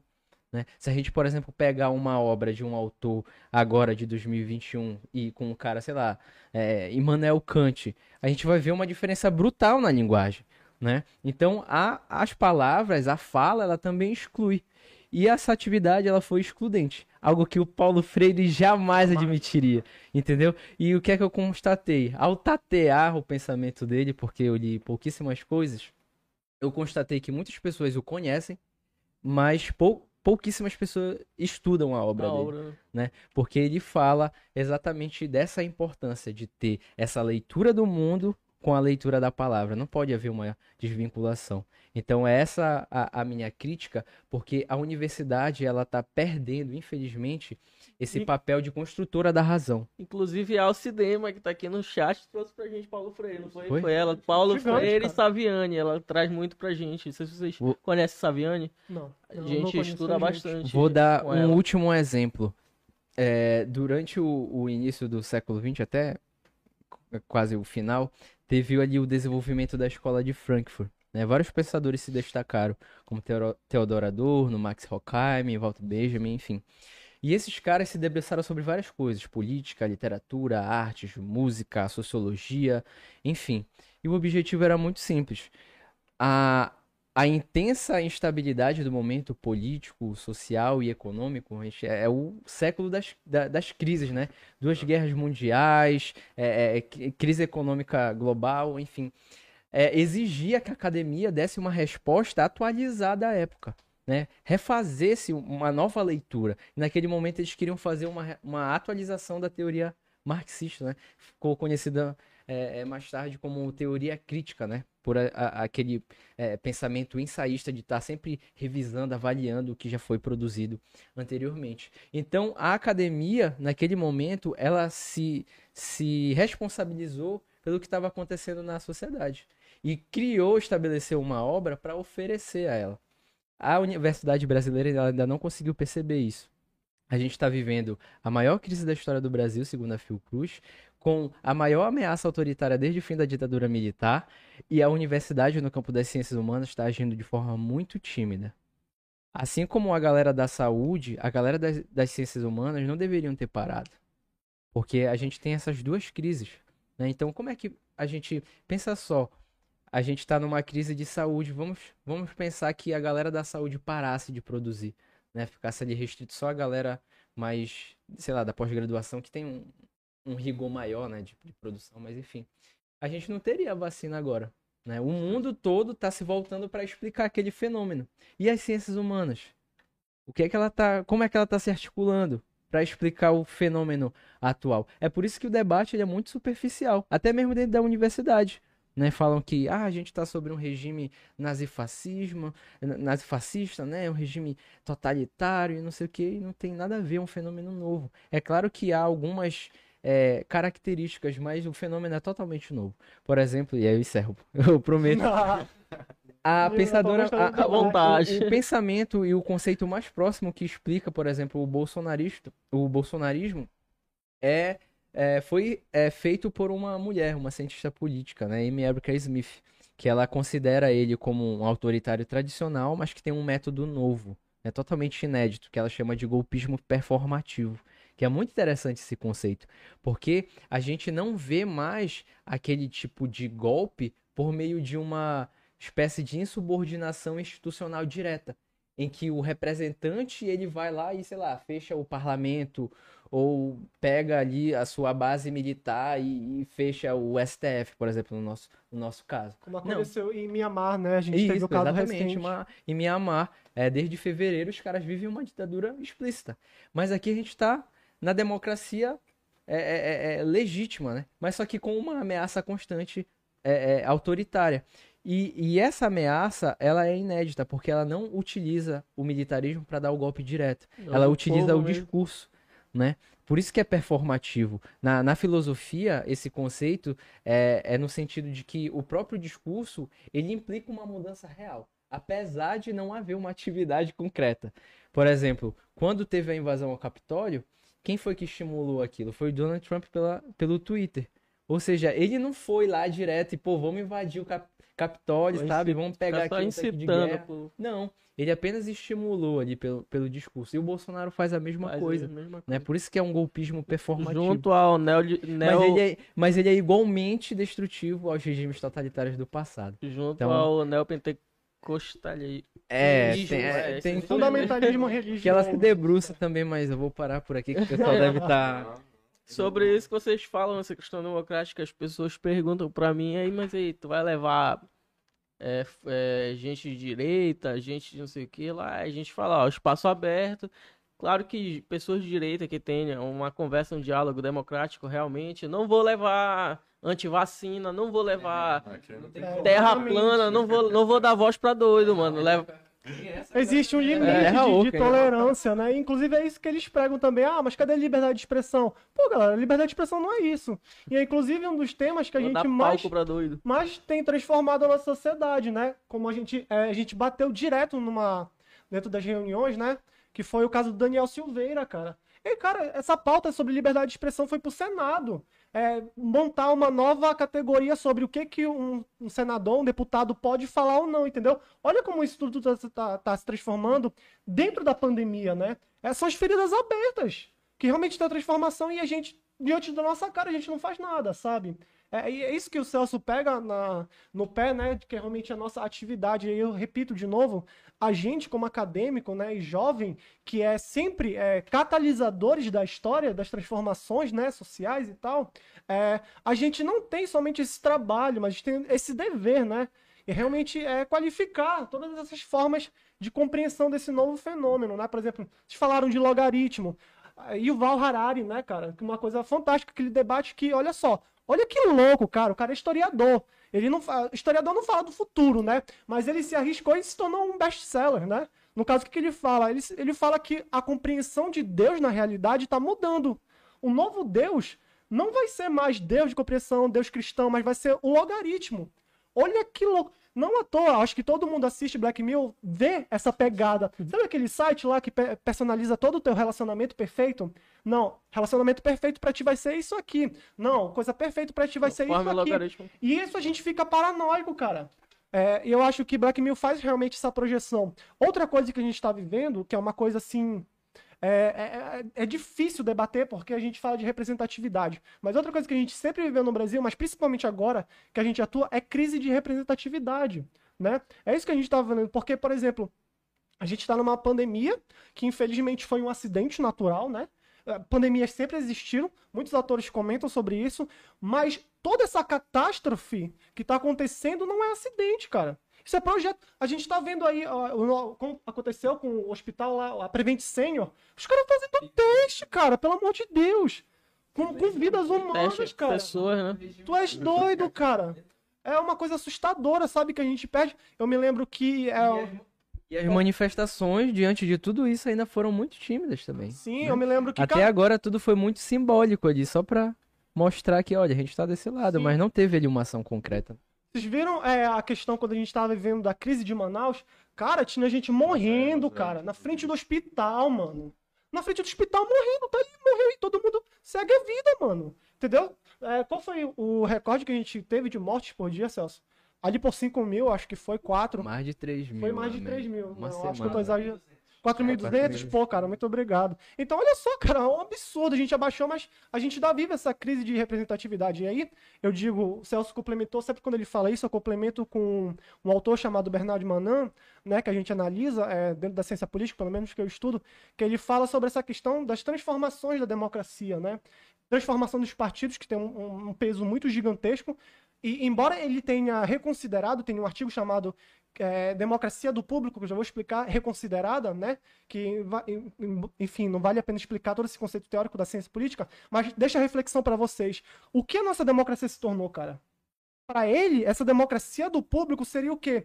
Antes, os cidadãos usavam suas pautas. Ei, cara, o que a gente está precisando é isso aqui. e levavam as pautas. Hoje não, quem leva a pauta é o político. E você só aceita. É. Entendeu? Fala, ah, esse cara fala disso, pô, então eu vou votar nele. É igual aqueles que tá assim, pe- quando a gente cara? pergunta assim, tu é contra a corrupção? Sou, mas ele apoia um corrupto, né? Tipo, É, exatamente isso. Então, olha a reflexão pra gente fazer, né, cara? Então, são essas coisas muito difíceis e principalmente aí, já dando mais um sentido de crítica à, à esquerda em si, né?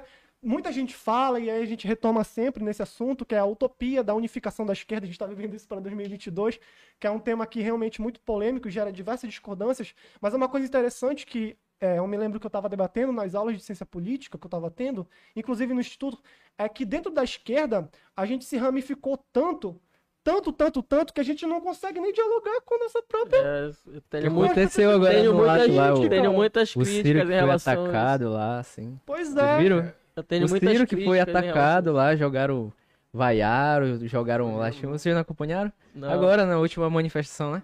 Porque ele tava junto com a galera do MBL lá e entre- tal. PDT, Isso, é, 17. naquela, naquela manifestação lá da terceira via. Então, só para finalizar, quem fala isso é um autor lá dos Estados Unidos, né, Mark Lilla, é, liberal no caso que ele analisa, né, essa questão de como funciona essa crise de representatividade, né? Era um artigo que virou livro de tão importante, né? E ele analisa que lá o sistema dele, de certa forma, da suposta lá, é, é, republicanos, esse partido que tem lá, Celso? Eu não me lembro. Isso, obrigado. Ele analisa lá que dentro desse sentido mais de esquerda, né? Engraçado a gente falar isso, esquerda nos Estados Unidos, pô, né? Enfim. Mas, de certa forma, esse liberalismo se ramificou tanto, tanto, tanto, tanto, em, em diversas representações que cada um puxa a sua pauta e fica isolado. Quer dizer, não, eu só vou ficar com essa galera porque só essa galera me representa. E a gente tem tanta pauta que não consegue nada. Em contraposição, a direita, na verdade, ela se unificou. Eu não vou dizer que somente se unificou, mas se unificou no sentido de toda a crise que a gente está vivendo. Por exemplo, é, uma das análises muito legais que eu acho interessante é que a direita, por um tempo, se dividiu, mas se unificou recentemente né, nesse sentido extremista. O que aconteceu, por exemplo? A gente tem, inclusive a gente citou aqui o Olavo de Carvalho, né? Por exemplo, vamos fazer duas comparações. É, Olavo de Carvalho e Reinaldo Azevedo, né? Duas figuras conhecidíssimas. Inclusive, Reinaldo Azevedo, para quem não sabe, é que cunhou o termo petralha, né? E ele fala lá na, se eu não me engano, é na. Eu esqueci o jornal, gente, peço perdão.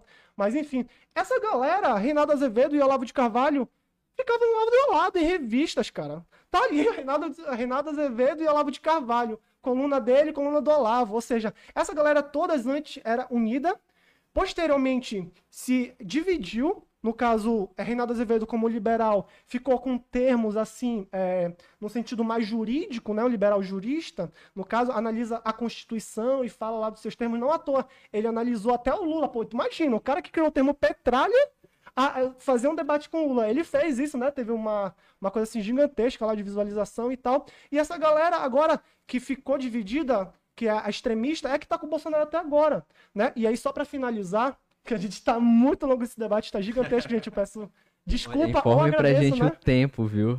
É, Foi o maior, nosso maior, nosso a gente maior vai episódio. cara. Vai, Nosso vai. maior episódio até agora, né? Vai. Duas horinhas. Não, sim. Mas só para finalizar, por exemplo, é, Marcos Nobre, ele analisa essa concepção do bolsonarista, é, é que, que o Bolsonaro não precisa de um apoio da população, cara.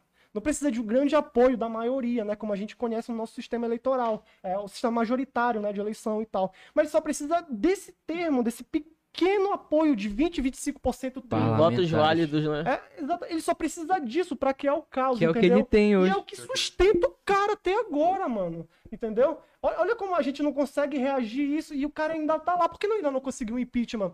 Teve o super pedido de impeachment, né, Celso? Quanto foi? Eu, eu- eu me lembro que a gente debateu umas é, infrações lá que tava pra tirar o Bolsonaro, que reuniu todos lá São, e tal. são muitos, tem mais de Foram 100. muitos, foram muitos, foram muitos, de né? 100. E reuniu em um super pedido de impeachment. Teve nota da OAB, participação de deputados, senadores e tal. Ou seja, um super pedido de impeachment, cara. Se não me engano, é mais de 12 dentro de um único pedido. Ou seja, não tem como mais você dizer, ah, não, porque aquele pedido de impeachment tem essa irregularidade. Pô, cara, selecionaram 12, teve participação da OAB, dos advogados, senadores, deputados. Como, como é que o cara desse ainda tá no poder, cara? Entendeu? E aí eu digo poder, poder mesmo, valendo, porque Bolsonaro não tem plano de governo. Bolsonaro tem plano de poder, cara. Poder pra si e sua família. Nem apoiador ele consegue. Égua, né? É, tá marcando o tempo aí pra gente. Ah, sim, 45 signatários do super pedido. Tá, ah, tá atento, tá atento, cara. Muito bom. Então, cara, como é que ele ainda consegue, sabe? Então, o caos como método é exatamente o que ele quer. Não à toa, uma. E aí eu realmente finalizo, né? Vou passar para vocês alguma dúvida, o comentário da galera que tá aí no chat. É, é que a gente precisa analisar uma coisa muito difícil e que está surgindo muito bem, que até tem especialistas na UFPA sobre esse campo do conhecimento, né, essa área de estudos, que é o comportamento eleitoral, que é dividido em três, né, que eu não me lembro muito agora, são termos bem específicos, mas um deles é o psicológico. Imagina como a gente está nessa pandemia, cara. Galera tá comendo osso, cara não tem alimento, porque não consegue comprar. Carcaça de peixe. Certo? Carcaça de peixe, tava vendendo no Pé líder, se eu não me engano. Pé de galinha. Magazão, Olha só, cara. Se eu não me engano, lá na favela é do. Eu, por eu, eu, é, eu, eu, como eu falei, gosto de citar coisas concretas, né? Pra universi universalizar a coisa. É, ano passado, quando a crise veio de forma mais intensa e até mais recentemente, até compartilhei é, essa situação com o Taulo, a, a minha digamos assim, base alimentar era conserva, sardinha, miojo, farofa e ovo, cara. Entendeu? Então de manhã comia um ovo com nem pão. Nem a conserva não dá marcha. Agora nem a conserva, né? Naquela, naquele período ainda tava 7 reais, agora tá 12, 10, né? Então é, é, é isso que a gente está vivenciando, né? Uma, uma crise real que está afetando todo mundo, a gente que está aqui agora. Uma, uma é, o que tem, é o que tem que ser chamado né, de, de insegurança alimentar, né? E, Há muitas vítimas sim. disso. É, inclusive, né, o estudo da rede pensão, que eu sinto muito, e o Celso eu costumo citar bastante na reunião, mais de 19 milhões de pessoas têm insegurança alimentar, passam fome em casa. Eu me lembro que é, jornais como o Estadão, Folha de São Paulo, é, é, estudaram, no caso, fizeram conversa com professores. Tinha professor que estava comendo só arroz, cara. Só arroz, entendeu? É uma coisa muito difícil. Isso quando, não, isso quando tinha, né, cara? Então, qual é a condição que a gente está vivendo, né? Por que a gente não, não passa realmente essa condição? E, e, o que mais me preocupa nesse sentido de é, comportamento eleitoral é que o que vai acontecer com o Bolsonaro se ele conseguisse filiar um partido para chamar de seu, né, como sua liderança, comandar tudo, entrar os filhos e tal, e conseguir ainda mais recurso político. E o que, que vai acontecer se esse cara chegar no segundo turno, cara? Meu, meus amigos, é, você sabe como é a loucura das eleições. Você sabe muito bem, todo mundo vivenciou, né? Até para prefeito, qualquer coisa, né? Ou seja, como vai chegar esse, entre primeiro e segundo turno? É um caos, vai ser um caos generalizado, galera. Porradão. Discurso de terror psicológico, fake news, desinformação, como aconteceu em 2018, só que de forma muito mais agravada. Entendeu? Então, bora se atentar, é uma coisa que a gente está dizendo há muito tempo, né? Ele tem, no caso, só seis meses antes da eleição para realmente conseguir se filiar ao partido e se candidatar. E muita coisa pode acontecer até lá, cara. Esse é o medo. Eu, eu sou bastante cético, eu prefiro pecar nesse sentido de acreditar que ele pode conseguir tudo do que, ah, não, a gente continuar essa imparcialidade. Não, ele falhou aqui e tal. Não, tá tentando conseguir é, reajustar a economia Paulo Guedes. Saiu aí o, o, a documentação né, do Paulo Guedes com esse é, shopping. Como era o nome? Shop... Isso. Enfim. É, em paraíso fiscal, né? Empresas e tal que dificulta a fiscalização. É offshore. Obrigado, obrigado. O Celso falou aqui, offshore. Então, ele, mais outros empresários do Brasil, riquíssimos, sabe, com empresas muito grandes em paraísos fiscais. Ou seja, essa galera tá parasitando o Estado, cara. De não parasitando a sociedade, explorando a gente muito mais, entendeu? Mamata não repito, acabou. E repito, cara. Isso tudo na nossa cara, entendeu? A mamata não acabou. Tudo isso na nossa cara. Ainda tem alguma pergunta aí? Não tem mais pergunta? E... Acho que foi. a galera, acho que a galera cansou. A gente, deu... gente. A gente chegou às duas horas, né? Ali, o é, maior, nosso maior episódio. a gente teve a honra né? de participar de ser o podcast até agora mais longo, né? Mais longo. É honra, o, o primeiro em dupla, né? Desculpa dar esse sacrifício Primeiro em dupla aí. Ah, que nada. É, é claro que iria longe, né? Primeiro em dupla, geralmente, assim, a galera tem muito o que dizer. Mas é. Bom, então, pra gente finalizar o episódio, primeiramente a gente gostaria de agradecer a presença. A presença aí do, do Celso. Toda do Celso Macho. Agradeço, obrigado. Um papo riquíssimo como esse, sério, de verdade. parabéns pelo projeto, parabéns aí também pelo, por essa vida aí que vocês tomam de estudo, de leitura. Pô, cara, isso é muito enriquecedor mesmo e muito obrigado mesmo por estarem aqui. É, além disso, galera, quem estiver assistindo, por favor, não esqueça de deixar o like aí, tá? Se inscrevam no canal também, tá? Ah, relembrando que aqui a gente tem umas pics, quem quiser ajudar tá? É, deixa eu ver. A nossa. Ah, pessoal, Sigam a gente no Instagram também, é muito importante vocês lá. Lá que rola as notícias de primeira mão. É, olha, nosso Instagram é borealpdc, tá? Sigam lá a gente. Tira o print, marca a gente É, lá. Ó, quem estiver assistindo aí, é, poste um story, marca a gente, que aí ajuda na divulgação. É, a gente também tá no Facebook, galera. No Facebook a gente tá como Boreal A gente Podcast. tá no Facebook, a gente não tá no Facebook ainda. Não, tá no Twitter, mas a gente tá no, a gente tá no Spotify, Spotify, Spotify. Spotify. Ó, ó, a gente tá no Twitter, arroba Bore- Boreal Podcast, e a gente tá no Spotify também, tá? É isso. Então, quem quiser, né, só em vez de a- assistir e ver né, a imagem, quem quiser só assistir, só ouvir no Só caso. no ônibus, estiver no é, ônibus, estiver estiver no ônibus fazendo, tudo, lavando roupa, só pesquisar lá no Spotify, Boreal Podcast, que você encontra a gente. Todos os tá? nossos, os nossos episódios estão já lá. Esse aqui vai ser o próximo. Mas é, Tá todos os episódios já lá? Olha, o Louquinhas disse que já tá todos os episódios lá. mas é, né? Tá rápido, né, Tá gatilho? rápido, rápido não. esse negócio aí. Coisa rápida, coisa rápida.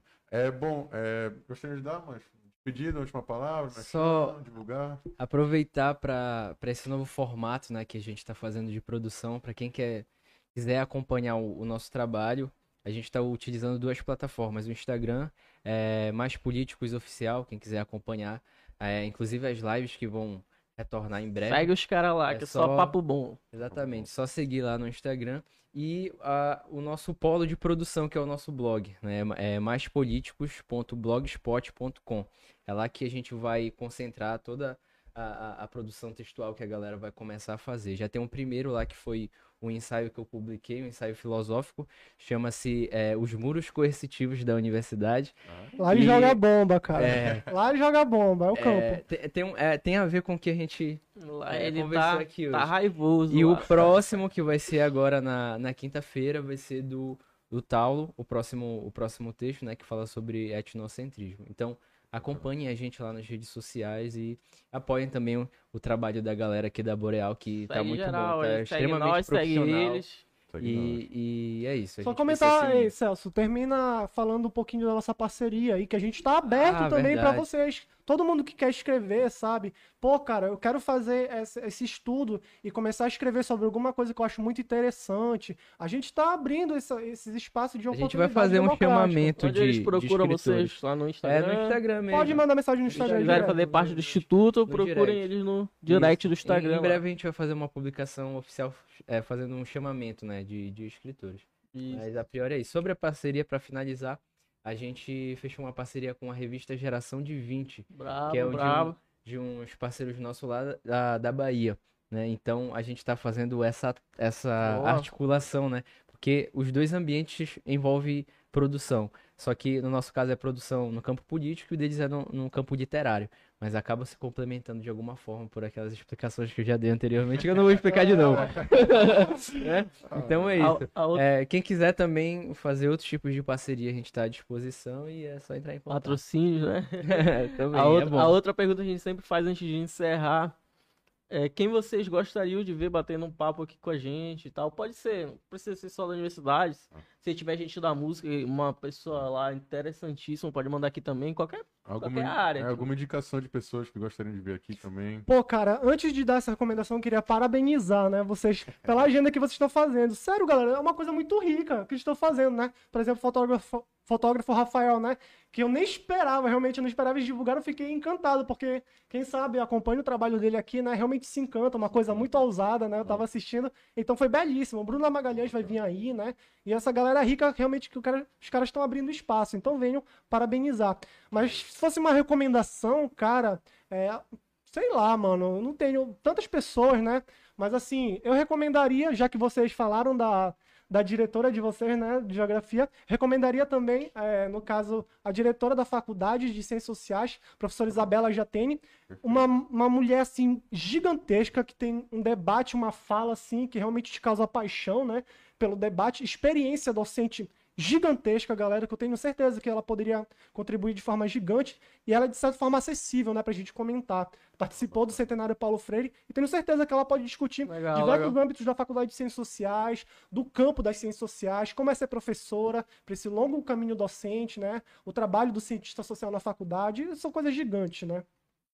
Eu indicaria o, a galera do Ghetto Hub. Sei se vocês já. Hub? É. Geto Hub, galera, Galera. putz, É, Essa, essa dá um galera- resumão deles aí, Essa uma galera é deles aí. fenomenal, assim, eu tenho um- um- um- uma certa inspiração.